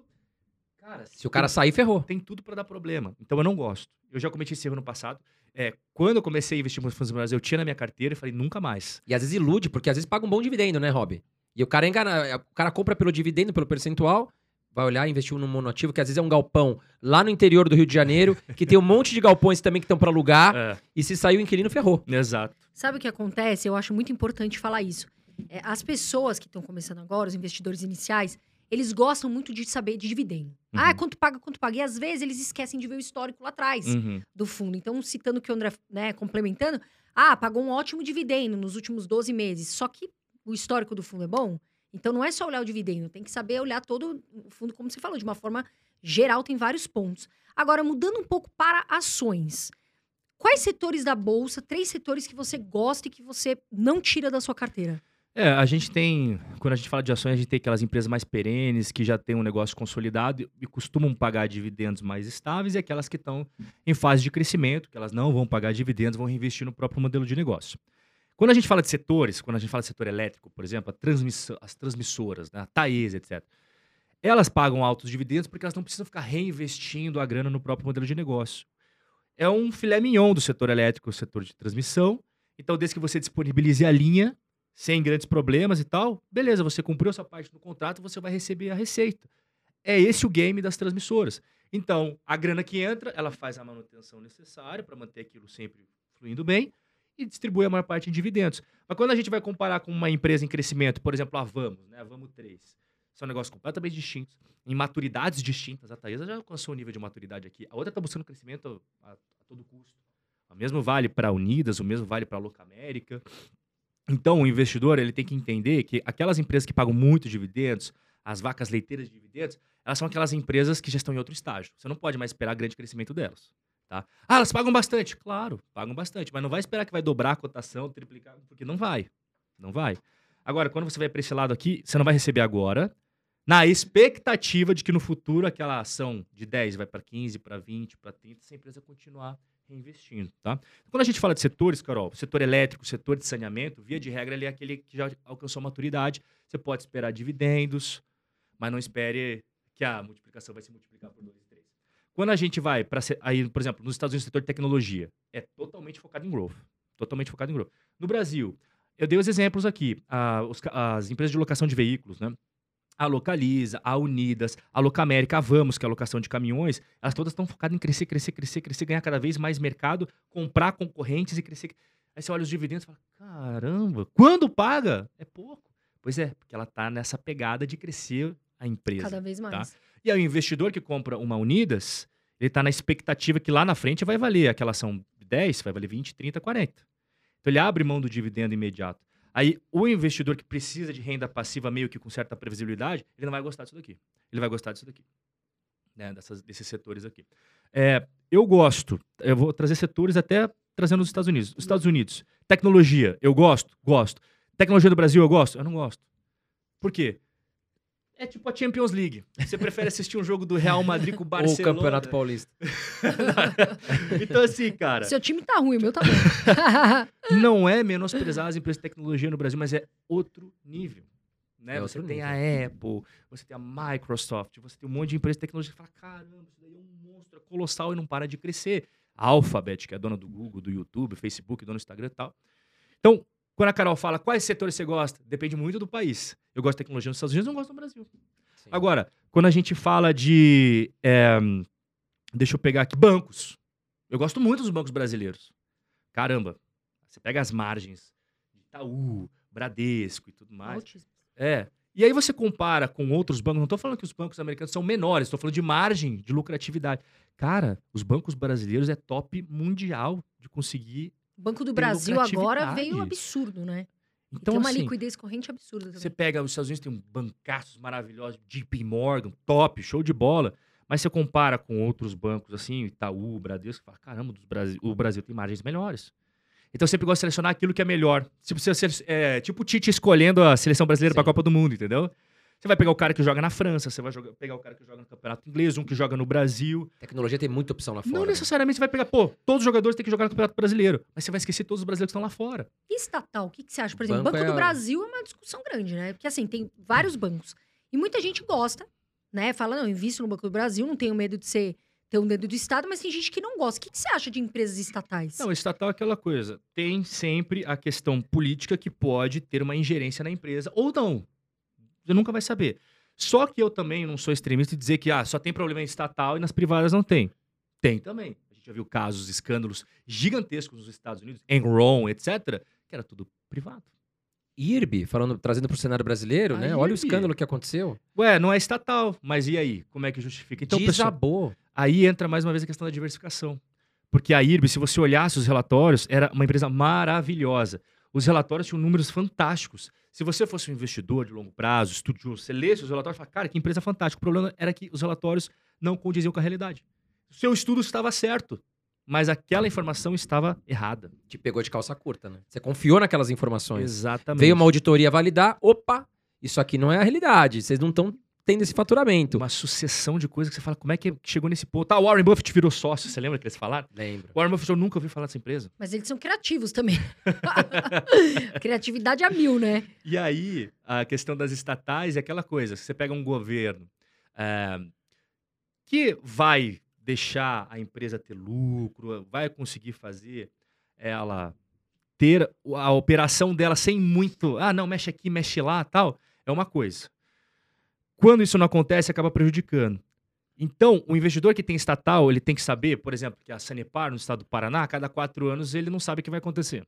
Se vai ser um governador mais para cá ou mais para cá. O investidor que quer que a Sanepar pô, seja lucrativa, ou um que fala, não, congela tarifa e dá subsídio aqui, não sei o que lá, você não sabe. E o mesmo vale para qualquer outra estatal. Porque quando a gente pega o Banco do Brasil, daí a gente está falando do governo do Estado, a gente está falando da União Federal. Quem que vai ser o novo presidente? E a equipe dele? Como é que eles vão ver ah, o Banco do Brasil? Como é que eles vão ver todas as estatais que o governo tem uma grande, um grande poder de voto lá dentro? Então, não tem problema investir estatal, desde que você esteja ciente disso de antemão. Não vale reclamar depois. Ah, que sacanagem, a Petrobras, o governo fica mandando. Mas o que, que você queria? Ele é dono desse negócio. Ainda mais em ano eleitoral. Ele é, dono desse, ele é dono desse negócio. Às vezes o governo vai fazer coisas que fazem a Petrobras conseguir ganhar bastante dinheiro e às vezes não. Então você, como investidor, tem que ter ciência disso. E é por isso que o mercado sempre costuma dar um desconto. Você pega, por exemplo, o Itaú, o Bradesco e o Santander são sempre tradeados a um PL e tal, e o Banco do Brasil sempre está mais barato que todos. Por quê? Pô, não é possível que ninguém nunca viu isso. Né? Oportunidade, oportunidade que dura 20 anos já. É por causa que tem riscos ali no Banco do Brasil que você não vai ter no Itaú. Não estou falando que é pior. Se você está ciente do que está acontecendo, beleza, não tem problema nenhum. Agora, não pode reclamar depois. Agora, qual é a chance? Você fala, porra, o governo está metendo o dedo no Itaú aqui. Não, porque os acionistas são privados. No Banco do Brasil, pode acontecer. Então, Aliás, eu... aconteceu, né, Rob, recentemente, né? O Banco do Brasil, o presidente definiu que tinha que mandar uma galera embora para otimizar lucratividade. Pô, nós estamos numa era digital. É. Talvez não precise aquele, aquela quantidade de pessoas. Os outros players, Banco Itaú, Bradesco, começaram a mandar uma galera embora, fecharam agências, porque o digital está muito forte. Precisa de tantas agências?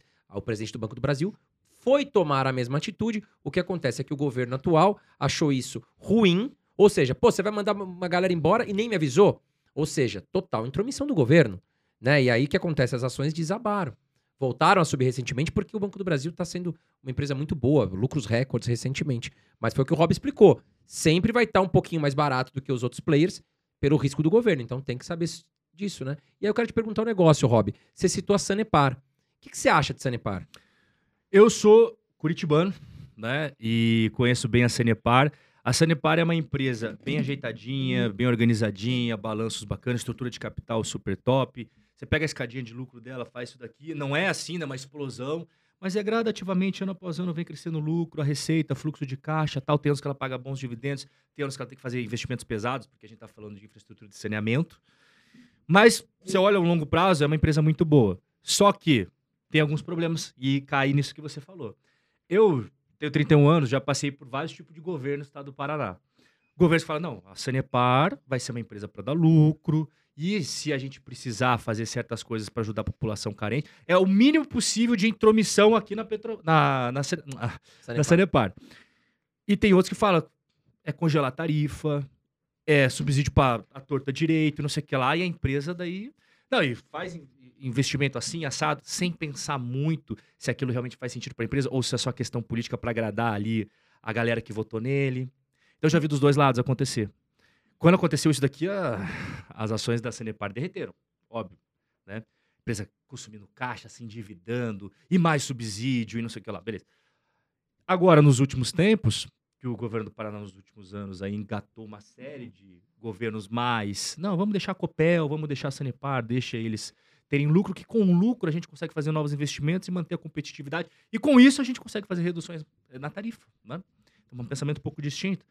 A você veja a Sanepar que aconteceu nos últimos tempos, a própria Copel que aconteceu nos últimos tempos. Eu gosto da Sanepar. Eu gosto, conheço ela bem. Ela é uma empresa bem respeitada pelos paranaenses porque ela entrega um bom serviço, cara. E ela não tem problemas de ah, pô, cobranças esdrúxulas, absurdas. Eu nunca vi a galera falar é impossível pagar a conta de água da Sanepar. E sempre que você está passando, viajando ou passando pela sua cidade, você vê várias obras da Sanepar melhorando a infraestrutura de saneamento, as plaquinhas da Sanepar na cidade. Então o paranaense olha e fala, pô, legal. E eu sempre vendo e comparando com os balanços, eu falo, legal, é bacana, né? Quando você vê de frente o que a empresa está fazendo e compara com os balanços e vê que está dando resultado para o investidor também, né? Não adianta a empresa fazer bonito lá só e dar não, prejuízo. Não distribuir, né? Eu gosto, eu gosto da Sanepar. Você acha que hoje para um iniciante vale a pena investir em Sanepar, Rob? É, é aquela coisa. Eu, a única coisa que eu tenho medo de falar assim, essa empresa, porque tem muita gente que acaba, que acaba pegando corte aqui, não escutou o que a gente falou tudo antes, né? Então o cara tá lá, pô, tenho 20 mil aqui, o Rob falou Sanepar, é 20 mil em Sanepar. Exato, não tá? diversificou. Tá? Então assim, gosta de Sanepar, se você quiser investir, não tem problema. Inclusive, é, é uma das empresas que eu sempre falo para os alunos e tal. Dá uma olhada se você gosta disso daqui. Agora, não bota tudo, tá? Não bota tudo em nenhuma empresa. Pode ser a VEG, pode ser a Itaúsa, não importa. Pode ser a Apple. Você deu exemplo agora há pouco da IRB. Pô, a IRB, resultados maravilhosos. Então, vamos botar ali 80% do patrimônio. É tão boa assim, não tem que dar errado. E aí, de repente, você descobre um esqueleto atrás do armário que deu errado. Exatamente. E olha, eu vou te falar uma coisa. Isso é uma obrigação sua, ok? O que você colocou na sua carteira, investiu, comprou, isso é uma obrigação sua. Estude. Por quê? Você vai, às vezes, lá, ouve o, o, o influenciador falar da Via Varejo, ou, sei lá, Cogna, e você vai e compra exatamente empresas que estão em momentos delicados, né? Que estão ali tomando pancada. Então, veja e não culpe as pessoas. A obrigação seja autorresponsável. Aliás, acho que o mundo está aprendendo com essa questão de consolidar. Né? Por exemplo, vamos trazer aqui, a gente falou um pouquinho de Europa, China, enfim. O Rob falou aqui sobre a ilha, Taiwan. Mais de 50% dos produtos microchips, semicondutores, são fabricados lá. Uhum. O mundo se acostumou demais a, a, a concentrar a produção em alguns países específicos. Né? Hoje em dia tudo é made, made in Taiwan, made in China. E aí o que acontece? Veio o lockdown, ensinou que o mundo estava muito dependente da China. Eletroeletrônicos, produção, até industrial. Por quê? Lá, querendo ou não, é um país muito populoso. Né? A China, você tem criança trabalhando. Infelizmente, é uma mão de obra duvidosa. A gente não sabe o que acontece por lá. Os, as grandes empresas, até mesmo a Nike, manda os tênis produzir na China. Uhum. Por quê? Baixo custo, carga tributária mais tranquila, e aí depois volta tudo para o país para ser vendido. Né? Então, eu acho que, até quero saber sua opinião, falando um pouco dos Estados Unidos, Rob, eu sei que você fala muito. É, olhando esse cenário mundial que nós estamos passando, você mesmo falou que a Europa concentrou demais a questão do gás na Rússia, né? o mundo concentrou demais a produção de, de produtos tecnológicos na China. É um bom momento hoje para a gente investir nos Estados Unidos? Estados Unidos é um, cara, é um case de sucesso do capitalismo inegável. Assim, né? Ele passa por vários problemas. Já existia a Bolsa de Valores dos Estados Unidos quando estourou a Primeira Guerra Mundial, a Segunda Guerra Mundial, a Guerra do Vietnã, a Guerra da Coreia, Afeganistão, Iraque, 11 de setembro. Tem um monte de tragédia pra gente falar aqui que você poderia falar, cara, agora já era os Estados Unidos. E as empresas continuam lucrativas. Durante todo esse período que eu falei, inclusive antes da Primeira Guerra Mundial, já tinha P&G pagando dividendos. A P&G, a mesma. A Coca-Cola já existia pagando dividendos. A 3M, mesma coisa. A gente tem nos Estados Unidos hoje uma pancada, dezenas de empresas que pagam dividendos há mais de 50 anos, ininterrupto e crescendo ano após ano sem falhar um ano sequer. Como é que a gente vai. Enfrentou essas, essas, essas crises, os últimos 25 anos e continua ali, né?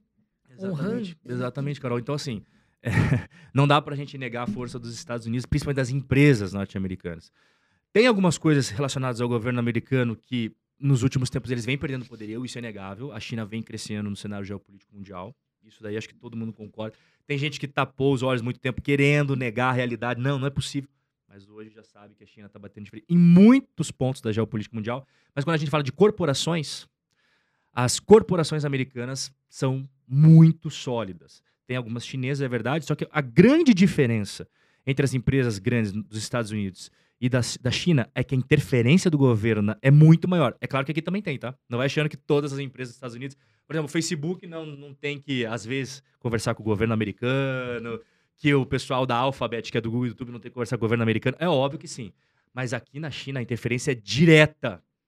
Você lembra do caso do dono da Alibaba? Nossa, Sim. a Alibaba despencou as ele, ações. ele fez um comentário E teve que fugir, coitado. que sim, não Sumiu, foi um né? comentário agressivo. Ele apenas falou numa palestra que ele achava que algumas situações da regulamentação financeira poderiam ser revistas.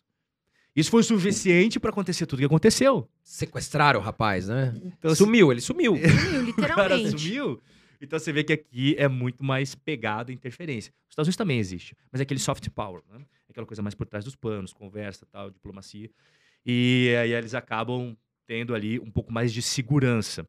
As empresas americanas, elas não vendem só para os Estados Unidos. Isso é outra coisa que traz muito mais tranquilidade para o investidor.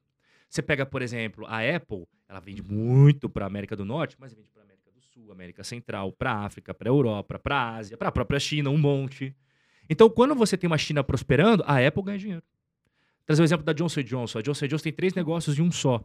Ela tem próteses, aí é, os ortopedistas que fazem as cirurgias com as próteses dela, remédios, remédios prescritos e produtos ao consumidor, que é quando você vai comprar o sabonetinho, o shampoozinho e tal, né, que não precisa de receita. Ela tem esses três, e ela vende esses três para o mundo inteiro. O cara vai fazer uma cirurgia hoje na Suécia, ele está comprando uma, uma coisa ali, uma prótese da, da Johnson Johnson. O cara do Japão que vai comprar o shampoo, shampoo da Johnson Johnson. Então essas empresas americanas elas alcançaram um nível de diversificação global impressionante. Isso a gente ainda não alcançou com as empresas brasileiras. A VEG é uma empresa que está conseguindo fazer isso muito bem, mas as empresas americanas elas já estão fazendo há um bom tempo e a um nível muito maior, tá? Então, isso que é legal, porque às vezes o cara fica, poxa, mas é que quando eu invisto numa empresa nos Estados Unidos e acontece tal coisa nos Estados Unidos. Eu concordo que boa fatia do mercado é interno, mas você não pode esquecer que tem umas, inclusive, que é muito mais fora do que dentro, apesar de ser negociada na Bolsa Americana. Tava vendo a Nike. Cara, a Nike tá focando muito na Ásia. Ela está vendendo muito na Ásia. Não é que o mercado americano não é importante, mas ela viu que o crescimento de vendas à Ásia, a própria China e todos os países do Sudeste Asiático, consumidor, consumidor. Né? Algumas empresas começaram a olhar o mercado crescente dentro da África. A África, a África, cara, é que a gente tem uma, uma visão da África que é aquela que chega pra gente achando que é só coisa ruim que tem na África, tristeza e fome. Claro que tem. Mas tem um monte de super cidades que as pessoas nem têm conhecimento. E essas super cidades têm pessoas pobres, mas tem já uma classe média para padrões da África, é claro, não me entenda mal, que consome coisas que não é produzido ali e que vem dos estados de empresas norte-americanas. Ô, Rob, as pessoas investem muito é, lá fora através dos ETFs. Uhum. Quais ETFs você acha que, para um iniciante, que tem muito iniciante, né? Que tá Sim. começando ali no exterior, que você fala, poxa, esses três vale a pena estudar. São mais seguros, são Uhum. mais, né, consistentes. A gente tem no Brasil o índice Bovespa, que são as empresas, as maiores empresas é, do Brasil, e o irmãozinho dele nos Estados Unidos é o S&P 500. Então a gente tem uma ETF que ela vai fazer o quê? Ela vai comprar as 500 empresas mais lucrativas, as maiores, a que todo mundo conhece. Eu vou falar Visa, é Mastercard, você já vai saber. É a Nike, é McDonald's, Coca-Cola, tudo que você consome na tua ela tá lá dentro do S&P 500. Quando você compra uma cota dessa ETF, você está indiretamente participando de 500, das 500 maiores empresas dos Estados Unidos. Então, nesse caso, Carol, ele não precisa se preocupar em ler balanço. Ah, meu Deus, será que a Tesla vendeu mais carro elétrico ou não? Não precisa, porque a Tesla é só uma empresa e tem outras 499. Nesse caso, ele não precisa se preocupar em ficar lendo relatórios das 500 empresas, até mesmo porque ficar maluco desse jeito. E ele consegue diversificar, tá em exposição a ativos dolarizados, a empresas que não têm relação com o que acontece no Brasil, independentemente do que vem acontecer no Brasil. Tá? Então, qual seria o ticker? É, tem algumas, é, tem, tem as concorrentes, né? É a VOO, que é a ETF do S&P 500 da Vanguard, e você tem o IVV, que é da BlackRock. As duas fazem a mesma coisa, compram os mesmos ativos, cobram a mesma taxa de administração, só são concorrentes. Tá? Essas duas, para quem quer investir em ações nos Estados Unidos através das ETFs. Nós temos os fundos imobiliários americanos, que se chamam REITs. No Brasil, fundo, como o próprio nome diz, é um fundo que tem uma administradora e uma gestora. O fundo imobiliário nos Estados Unidos se chama REITs porque ele é uma empresa que tem um CEO, CFO, conselho de administração, igualzinho o Itaú, o Bradesco, a mesma coisa. Só que é uma empresa que faz o que o fundo imobiliário faz no Brasil. Beleza? Então, os REITs, eles também têm ETFs. A principal ETF de REITs, que tem mais de 140 deles, é o VNQ. Tá? O ticker é VNQ. Paga quatro vezes no ano. Ah, não paga mensal? Não, porque nos Estados Unidos os REITs pagam a quatro vezes no ano, tá? ao final de cada trimestre. É, existem alguns que pagam mensal, mas é raro, tá? Isso é uma coisa muito do Brasil, dos fundos imobiliários do Brasil. Todos os meses eles estão pagando. Eles pagam quatro vezes no ano, porque é ao final de cada trimestre. Eles são empresas. Então a Nike costuma pagar também ao final de cada trimestre, a Coca-Cola paga ao final de cada trimestre e os REITs também pagam ao final de cada trimestre, tá? Então esse daí seria uma ETF para os fundos imobiliários americanos. E para renda fixa, tem um monte, tá, Carol? Tem assim, muito e cada uma tem uma função diferente. Tem uma ETF que é como se fosse o Tesouro Selic, mas não porque é o Tesouro Selic, porque isso não existe nos Estados Unidos. Nos Estados Unidos não existe pós-fixado. Nos Estados Unidos só existe pré-fixado. Então, quando as pessoas investem, inclusive, para reserva de emergência, não existe um Tesouro Selic. Que sempre você vai ganhar dinheiro, né? Não. Tem muito pré-fixado. Então, tem ETF que é para prefixado de curto prazo, que você nunca vai ter oscilação. É prefixado de longo prazo, que aconteceu um chabu na bolsa, vai derreter. E tem o que faz a mescla. Esse que faz a mescla, eu sempre falo, eu gosto mais justamente para o investidor não ficar tentando acertar o momento certo de comprar um ou outro. ah, eu acho que agora é hora de comprar essa ETF que tem vencimentos longos, porque eu acho que vai acontecer isso na geopolítica, economia mundial e não sei o que lá, daí o cara veio perdeu 25% no trade dele. Não é essa a ideia. A ideia do ETF é aquilo que eu falei, você sempre vai comprando e construindo patrimônio. E aquilo que está mais para trás, igual no, no começo da nossa conversa, você vai comprar naquele mês. O BND é uma ETF de renda fixa nos Estados Unidos que ele tem títulos que vencem um ano, dois anos, três anos, quatro anos, cinco anos, seis até mais de 30 anos. Então ele é bem diversificado. Como ele é bem diversificado, esses daqui com vencimentos longos vão oscilar mais. Esses daqui com vencimento curto vão oscilar menos. Então você acaba balanceando dentro da própria ETF, comprando apenas uma cota. E o legal deste ETF é que ele paga rendimentos todos os meses para o investidor. Rob, é um rendimento de 20% ao ano? Não é. Não é. Renda fixa americana. A renda fixa paga muito é só no Brasil. O pessoal tem que entender isso. Não existe nenhum lugar do mundo que a renda fixa pague tanto igual no Brasil. Então não vai com a cabeça de brasileiro para os Estados Unidos, porque quando a renda fixa começa a pagar 2, 3% para os americanos, eles dão um pulo de alegria. O brasileiro estaria chorando recebendo 2 a 3%. Tá? Então não vai esperando super rendimentos nas ETFs de renda fixa nos Estados Unidos que não vão te pagar. Quando você investe em renda fixa nos Estados Unidos é o quê? É um porto seguro. Cara, quando tá acontecendo. Vou dar um exemplo. Quando aconteceu o C19, que tudo derreteu, o que aconteceu com as minhas ETFs de renda fixa? Eu até mostrei pro. Nada. Tipo, ai, tá, teve uma oscilação de 0,5%. São mais, são mais é, como se fala, Está, menos voláteis. Menos voláteis, exatamente. Então, quando você compra renda fixa americana, não é, ah, eu vou multiplicar meu capital em dois anos. Não é isso. É você ter um porto seguro, saber, cara, pode acontecer o que for no mundo, e a gente já testou agora o C19, e ela fez. Ela estava aqui, ela fez isso daqui depois voltou para cá. E gradativamente vai passando o tempo, ela vai crescendo aos pouquinhos, aos pouquinhos, aos pouquinhos. Então, essas são as ETFs que eu falaria para o pessoal dar uma olhada com carinho, que vai ajudar eles bastante a construir uma carteira bem diversificada, né? A gente falou bastante da parte do Brasil e tem essa parte aqui dos Estados Unidos que a gente Porque, falou. Sabe por que eu falei disso, de investir no exterior, a hora de investir? Porque muitos perguntam assim pra gente, acredito para você também. Ah, o dólar tá tanto. Porque assim, o dólar pode ser 6, o dólar pode ser 5, 4, sei lá, a gente não sabe, né? Então as pessoas perguntam, mas agora é a hora de comprar dólar, agora é a hora de investir no exterior. Então, com o dólar atual, você acha que é a hora de investir? Eu vou falar o que eu faço, né? Senão seria sacanagem que a galera que me acompanha sabe que eu faço. Eu faço isso, exatamente isso desde 2014. Todo mês eu compro dólar para investir. Perfeito. Não importa. E quando eu tava fazendo isso, dólar, sei lá, um, um, e pouco, dois e pouco, três e pouco. Que na época eu já falava, tá, tá caro, hein? Vai se arrepender. Que o pessoal quer chutar, né? Agora vai, agora eu vou Ninguém investir, agora sabe. eu vou. Eu não sei como é que eles chegam. Não, o dólar, o preço justo do dólar é 3,52. Como é que você sabe, cara? Ninguém sabe. Então, o que, que eu fiz? Desde 2014, todo mês, comprando uma quantidade de dólar, pego e invisto. Que o pessoal também tem uma concepção errada. Acha que eu compro dólar e deixo embaixo do colchão. Não. Você, quando eu comprar dólar, é você transformar reais em dólares para comprar ações nos Estados Unidos, ETFs nos Estados Unidos, fundos imobiliários, os REITs nos Estados Unidos. Não é deixar guardado o dólar. Porque qualquer moeda que você deixe guardada, ela perde poder de compra ao longo do tempo. Independente de qual moeda seja no mundo, todas têm inflação. Então, eu faço isso desde 2014, já peguei o dólar a 3, o dólar a 5,50, tem mês que ele tá 4, tem mês que... Quando Tanto você faz. vê, e na minha planilha, Carol, todas as minhas remessas eu tenho uma planilha, você traça a média, tanto faz, cara. Porque só se você tiver uma bola de cristal e comprar o dólar a 3 e esperar ele chegar a 5,50 e vender tudo a 5,50 e depois tá sem posição nenhuma esperar um dia ele cair a 4. É só assim que você vai acertar, ganhar dinheiro com o câmbio. Mas quem tem a bola de cristal. E eu isso me dá muito mais confiança para passar isso para as pessoas. Quando eu vejo na planilha a média, eu falo, cara, vale a pena aportar todo mês do que ficar esperando o momento certo. Porque você nunca vai saber o momento certo. É verdade. E falando em renda fixa, Rob, é, você mesmo citou, né? O nosso juros aqui é muito diferente dos juros americanos. Vale a pena investir no, nos Estados Unidos na renda fixa? Vale não para você é, ir com a expectativa de altos rendimentos, vale para você ter uma parte da sua carteira extremamente segura, que você vai receber um pouquinho ali, um pingadinho de dividendos mensais em dólares, tá? Mas é só para galera que te... eu gosto disso. Por quê? Porque eu, eu gosto de ver minha carteira como é, uma coisa mais holística, assim. Então eu tenho coisas mais arriscadas no Brasil, Opa, como é que eu faço para balancear essas coisas bem arriscadas no Brasil? Renda fixa aqui no Brasil e também nos Estados Unidos. Eu tenho uns projetos de cripto que eu invisto que eu sei que aquilo ali é altamente especulativo. Como é que eu faço para balancear isso?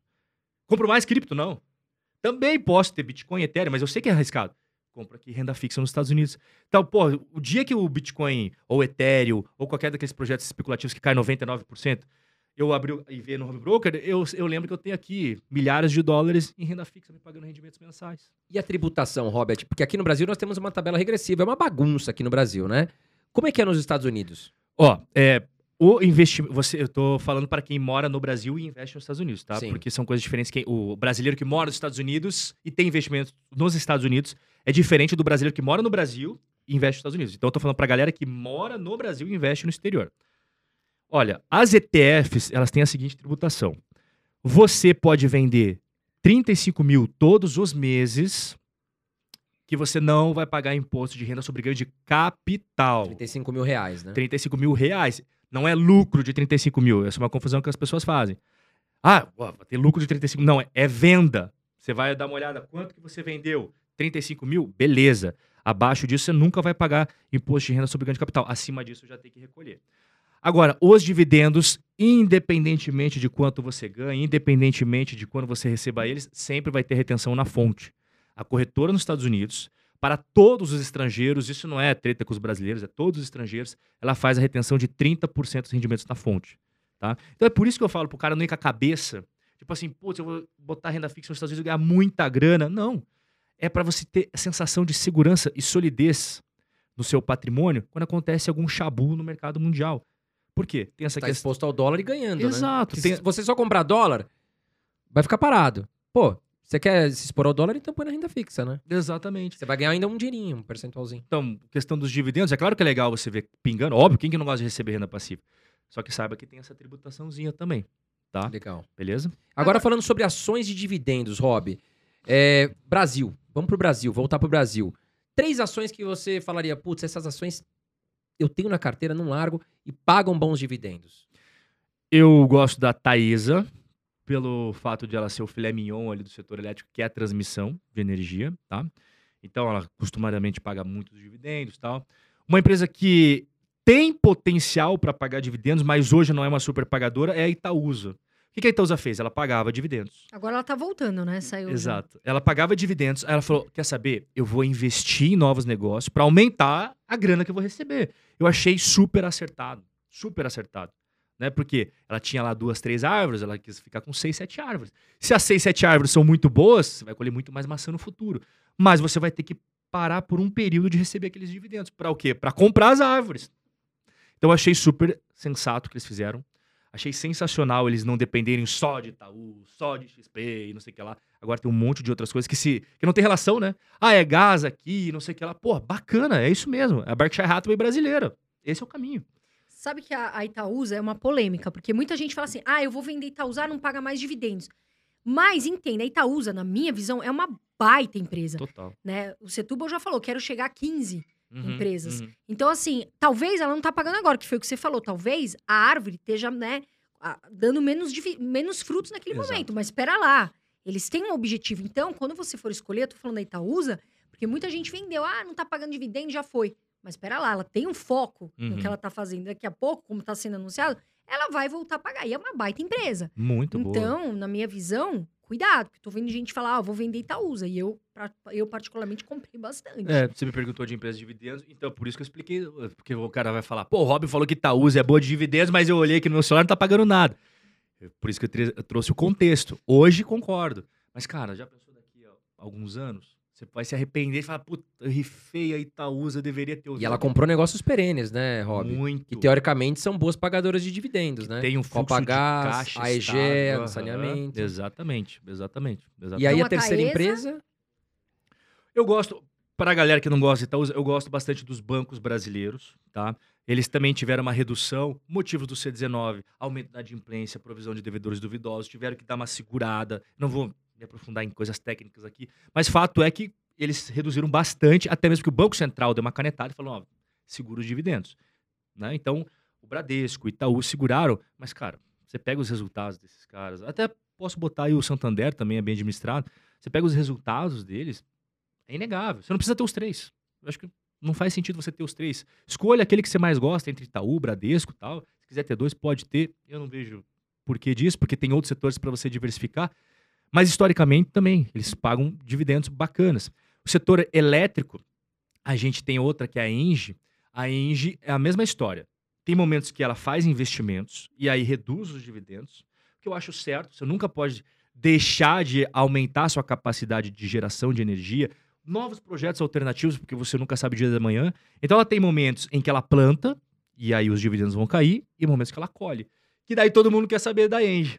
Então o cara tem que ter essa noção aí. A gente trouxe o exemplo da Itaúsa, é quase que a mesma coisa. A gente vai plantar agora, fecha a torneirinha, muita gente vai ficar brava, mas quando a gente voltar a abrir a torneirinha, essa galera que ficou brava vai se arrepender de ter saído. E vai querer voltar. É a E mesma coisa que a. Que a, que a oh, te amo. É a mesma coisa que a transmissão paulista agora, né? Ela veio com um resultado é, ru- ruim, né? Entre aspas, mas eu, eu gosto, par- particularmente, não é recomendação, mas aí porque ela teve uma, um pagamento que foi jogado para frente, né? E aí o pessoal começou a perguntar: ah, vou vender, vou vender. Não, a empresa é ótima, a empresa continua sendo boa. Ela só teve um problema aqui de adiamento de pagamento do que devem para ela. Uhum. Mas calma, não é por isso. né? Ah, o resultado veio péssimo. Cuidado, porque às vezes o resultado vem ruim num trimestre, mas é, de repente ela veio com um histórico muito positivo. Carol, até né? você bateu num ponto que eu sempre falo também. Nunca invista numa empresa por causa de um trimestre. Que sai na notícia, quando você abre o portal financeiro, resultado trimestral da empresa tal. Aí você vai ver, meu Deus do céu, é hora de vender. Qualquer empresário sabe que um trimestre não é nada. né? você tem que pelo menos ver um ano. Como é que foi um ano comparado ao outro ano? Pode acontecer tudo em um trimestre. Às vezes o momento tá muito ruim, tudo acontece errado, mas não significa que no outro não vai ser melhor. E você pega ao longo do ano, que é feito de quatro trimestres, para você ter uma visão da floresta e não da árvore. Tem muita gente que investe com foco em trimestral. Trimestre não é nada, três meses não é nada. Se você tem foco de longo prazo, o que, que são três meses? Nada. Na, A transmissão absolutamente paulista, nada. muita gente veio me perguntar, mas e agora? Vendo, a empresa tá, passou um resultado ruim. Calma, né? A Três gente meses. sabe. Três meses é um sopro, né? Ah, agora, Rob, uma dúvida que todo mundo manda aqui pra gente, né? Magazine Luiza. Qual que é a sua opinião? Recentemente a gente fez, cara, viralizou o podcast que a gente fez com o Barsi aqui, que é o maior investidor da Bolsa, e ele afirmou que a Magazine Luiza um dia vai quebrar. Aham. Mas isso bateu mais de um milhão de visualizações. Qual a sua opinião sobre o Magazine Luiza? Eu não sou fã.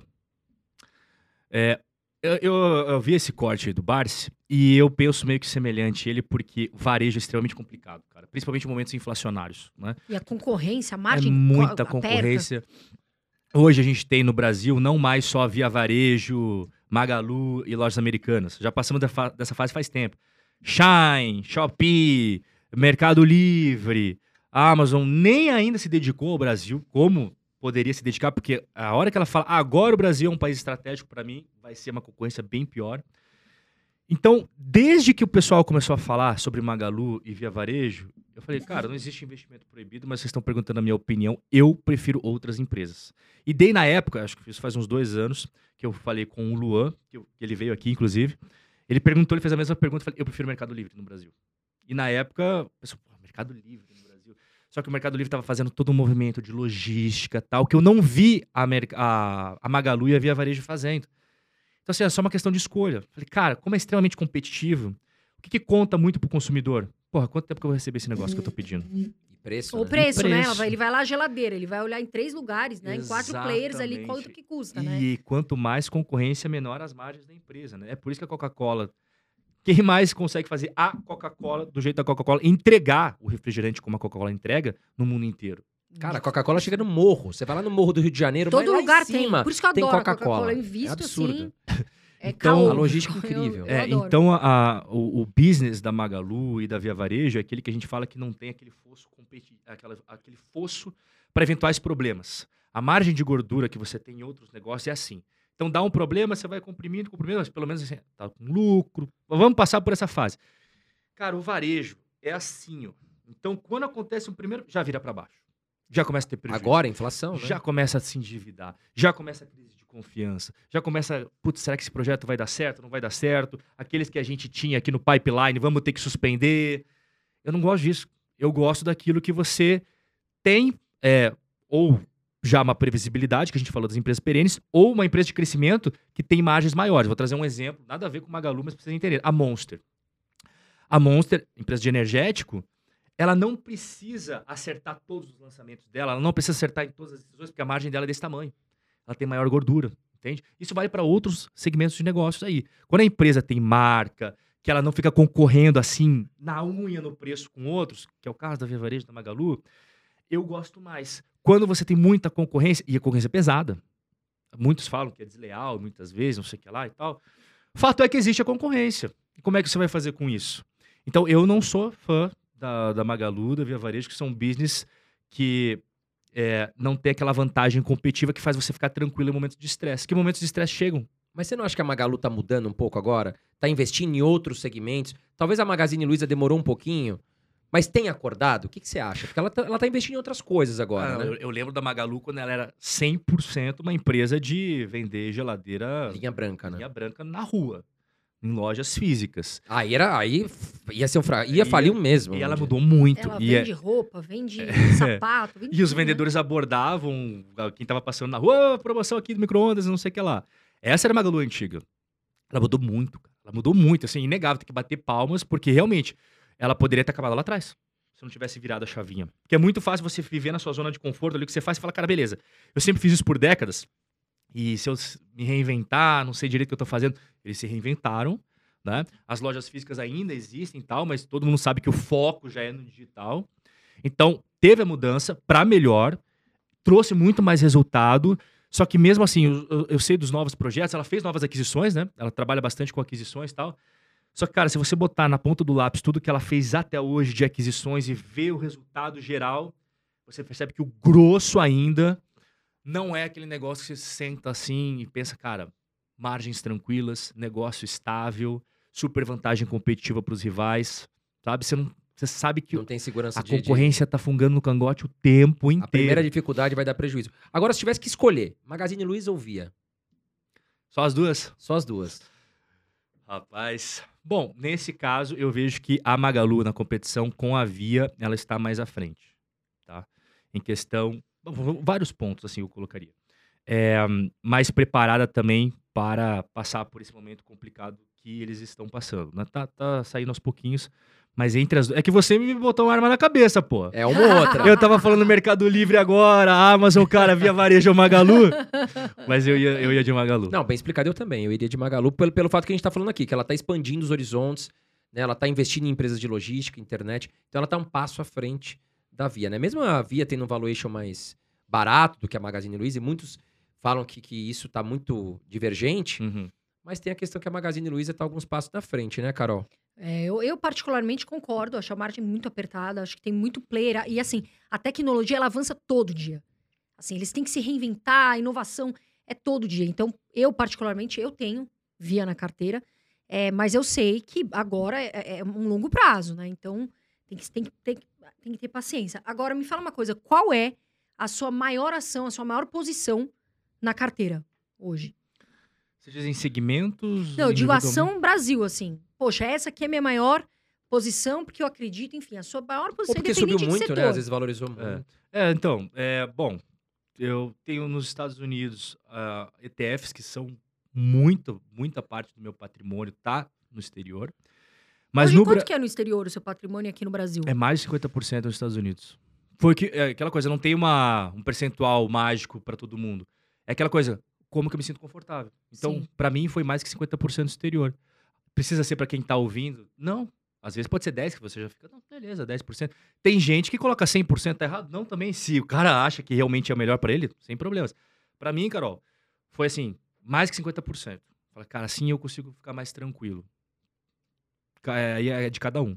Mas quando você fala de posições na, na Bolsa Brasileira, as bias maiores, não vou nem falar uma só, vou trazer mais pra galera. Itaú, cara, eu gosto muito do Itaú. É, vejo que ele teve muitas coisas que ele poderia ter se atentado antes em relação às fintechs, mas não existe empresa perfeita no mundo.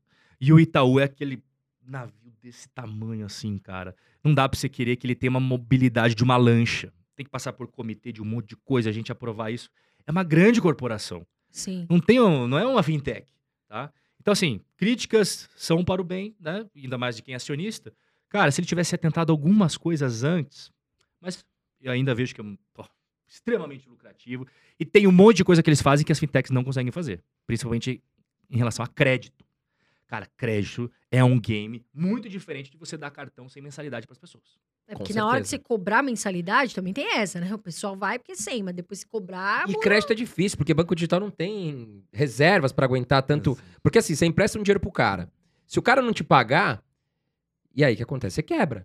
Em, em grande quantidade de pessoas. E os bancões, eles têm uma reserva muito grande Pra e eles têm a cumprir, né? expertise de emprestar pra quem provavelmente vai pagar. Exato, Pode errar, Exato. Mas é uma pequena parcela. É uma coisa que as pessoas têm que refletir assim. Se o cara passou no Itaú e o Itaú não concedeu crédito para ele, passou no Bradesco, e o Bradesco não concedeu e o Santander também não concedeu, algo me diz que essa pessoa tem grande chance de dar calote. E aonde que essa pessoa está indo buscar hoje o crédito? Em ess- nessas, nesses bancos menorzinhos, barra fintechs que estão agora indo para o crédito. Do ponto de vista das pessoas acessarem o crédito, bom para elas. Do ponto de vista do investidor, ele tem que se atentar que, pera lá, cara.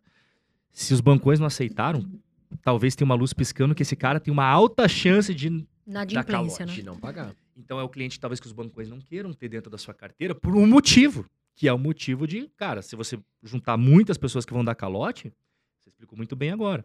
Quebra.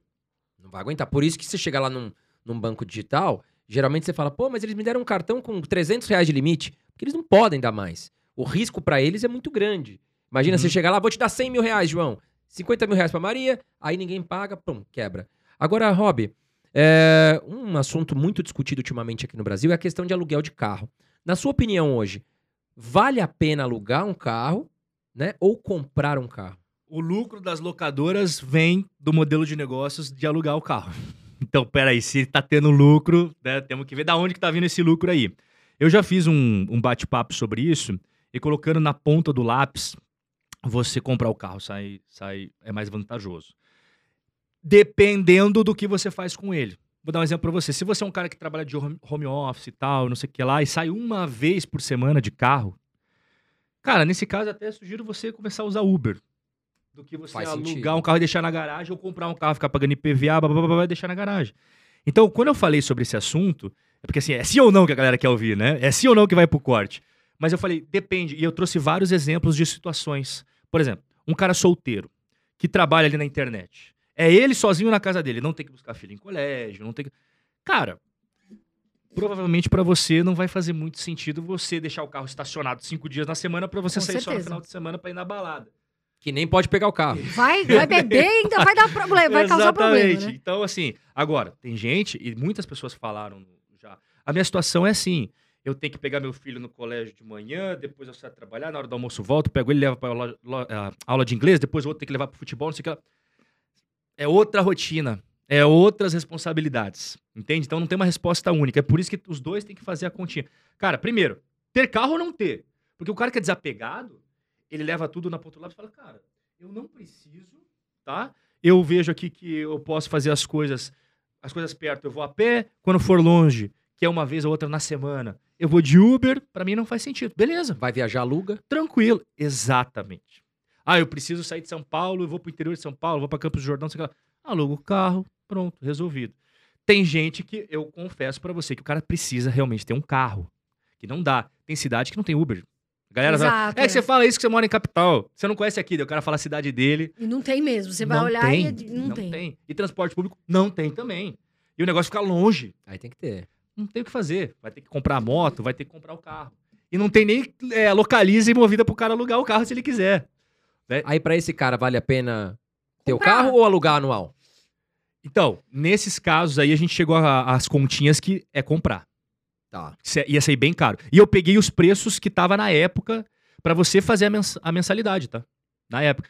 Bom, pode ser que mude, faça a promoção. Sempre vão encontrar exceção. Mas, regra geral, saía mais caro alugar do que ter o carro. Mesmo, independente do carro, mais barato, mais caro, Eu peguei o mais barato na época. tá. Porque pra fazer uma comparação justa, né?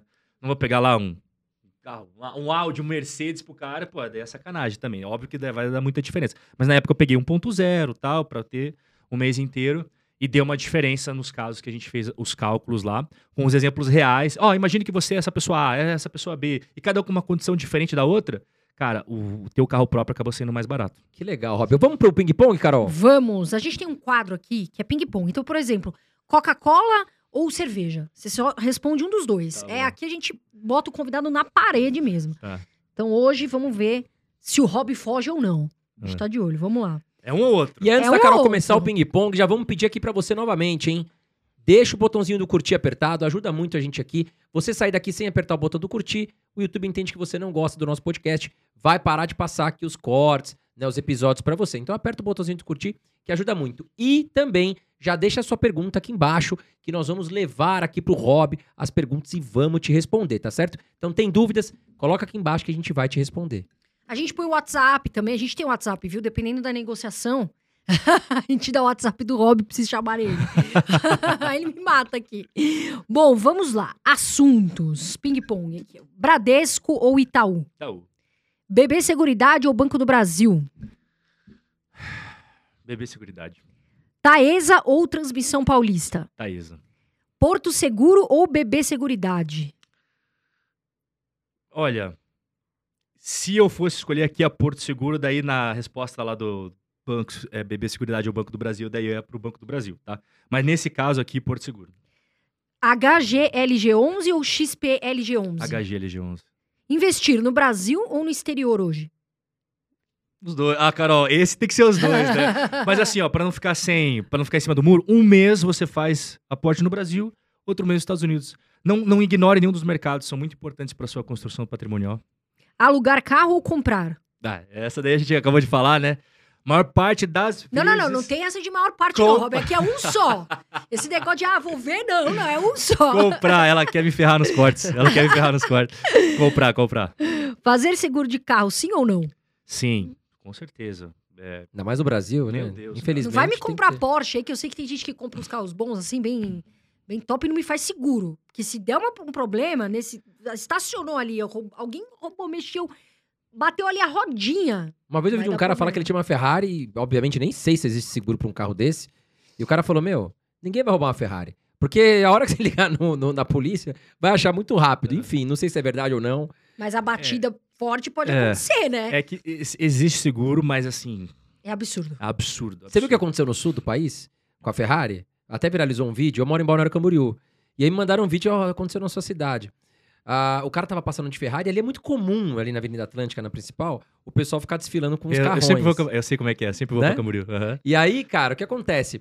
Uma menina tava, acho que num, sei lá, num palio, não lembro. Abriu a porta. Abriu eu a porta e, e bateu no retrovisor do, do da Ferrari, cara. Caiu. Falando assim, ai meu Deus, vai ter que vender o carro pra pagar o retrovisor. Que dó, né? Enfim, fica Presta aqui de humor atenção no na hora de abrir a porta É, eu do sempre carro. falo né? uma regra bem simples das pessoas entender que hoje tem seguro pra tudo. Se aquele bem que você comprou, imagine o iPhone aqui, é, você perder, ele vai te fazer muita, muita falta, você vai ficar pensando, meu Deus, o que eu vou fazer agora da vida? O carro, por exemplo, que o cara tá pagando parcelado, nem terminou de pagar e não tem seguro. Isso é uma loucura. O cara não vai conseguir dormir à noite. É impossível, cara. Então, assim, faça o seguro. Ah, mas é caro. Cara, é necessário. Ainda mais que a gente vive no Brasil. É. Já pensou você indo trabalhar tal, chega o cara, encosta o cano em você, você vai pensar, não, não vou entregar o carro. Não vou entregar o carro, tem um monte de coisa pra... Aí o prejuízo é muito pior. É, Não dá, sabe, Carol? O carro tem que ter seguro. Seguro é Não, um serviço perene no Brasil, né? Tem que ter. Não dá, não dá. Senão você nunca vai estar tranquilo. Vai estacionar o carro no shopping, na rua. Meu Deus, será que eu vou fazer alguma coisa? Será que vai estar lá quando eu voltar? Aí você vai começa- gastar com remédio Você pra não vive ansiedade. a vida né? preocupado com um bem que se você perder, vai alterar o seu padrão de vida que você vai estar pagando por um negócio que você não tem mais e tem que Exatamente. comprar outro depois. E às vezes o cara compra um carro caro, aí fica apertado pra pagar o seguro. Compra um carro mais barato e põe a droga do seguro, né? Exato. Mas, Rob, quero te agradecer. Cara, você é um cara genial. Parabéns. Até nos bastidores aqui eu tava falando com o Rob. Vamos deixar as redes aqui do Rob. O Rob vai falar onde encontrar ele. Que tá uma coisa absurda. Assim, eu falei pra ele, como é que você pode postar um vídeo e tem 80 mil visualizações em, em, em horas, né? Rob, como a gente acha você, os telespectadores aqui no caso? Né? E quero te agradecer da minha parte. A Carol vai falar a palavra final dela, né? Mas, recado final. Bom, eu que agradeço. É, Rob Correia no YouTube, digita vai aparecer lá. Rob Correia no TikTok, você digita vai aparecer o primeiro lá. Rob Correia no Instagram, também é o primeiro. E Rob Correia no OnlyFans, ainda não.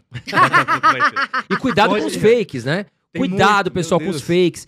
Infelizmente, tem muito golpista é, criando perfis assim de influenciadores como nós, né? E, e- e dando golpe. Então tome muito cuidado. Nós aqui, a gente não entra em contato com vocês pedindo Pix, pedindo empréstimo, oferecendo oportunidade de investimento. A gente não faz isso. Recebeu alguma mensagem nossa? Tenha certeza que é um golpista falando com você, né, Carol? É, isso tá acontecendo muito, pessoal. Inclusive com banco. Também vou deixar o alerta aqui, o pessoal tá fazendo propaganda. Tem gente que também tá caindo em golpe. Agora, Rob, queria te agradecer. Eu admiro muito seu trabalho, te falei aqui também. Vejo que você está sempre trazendo conteúdo. Até aprendi o da academia também. Já vou ensinar. Na academia, pague um mês. Porque você pagar 12 depois você não vai, aí o Rob vai, vai te puxar a orelha. Mas queria te agradecer. Foi muito, assim, foi... Cresceu muito o meu, meu, o meu conhecimento aqui. Queria te agradecer e deixar aqui também pro pessoal um grande beijo. Eu sempre falo, eu acredito muito no Brasil. E eu, todos os meus vídeos eu falo, voa Brasil, investe que seu futuro agradece. Pessoal, obrigada e até o próximo vídeo. Valeu, galera. Até a próxima.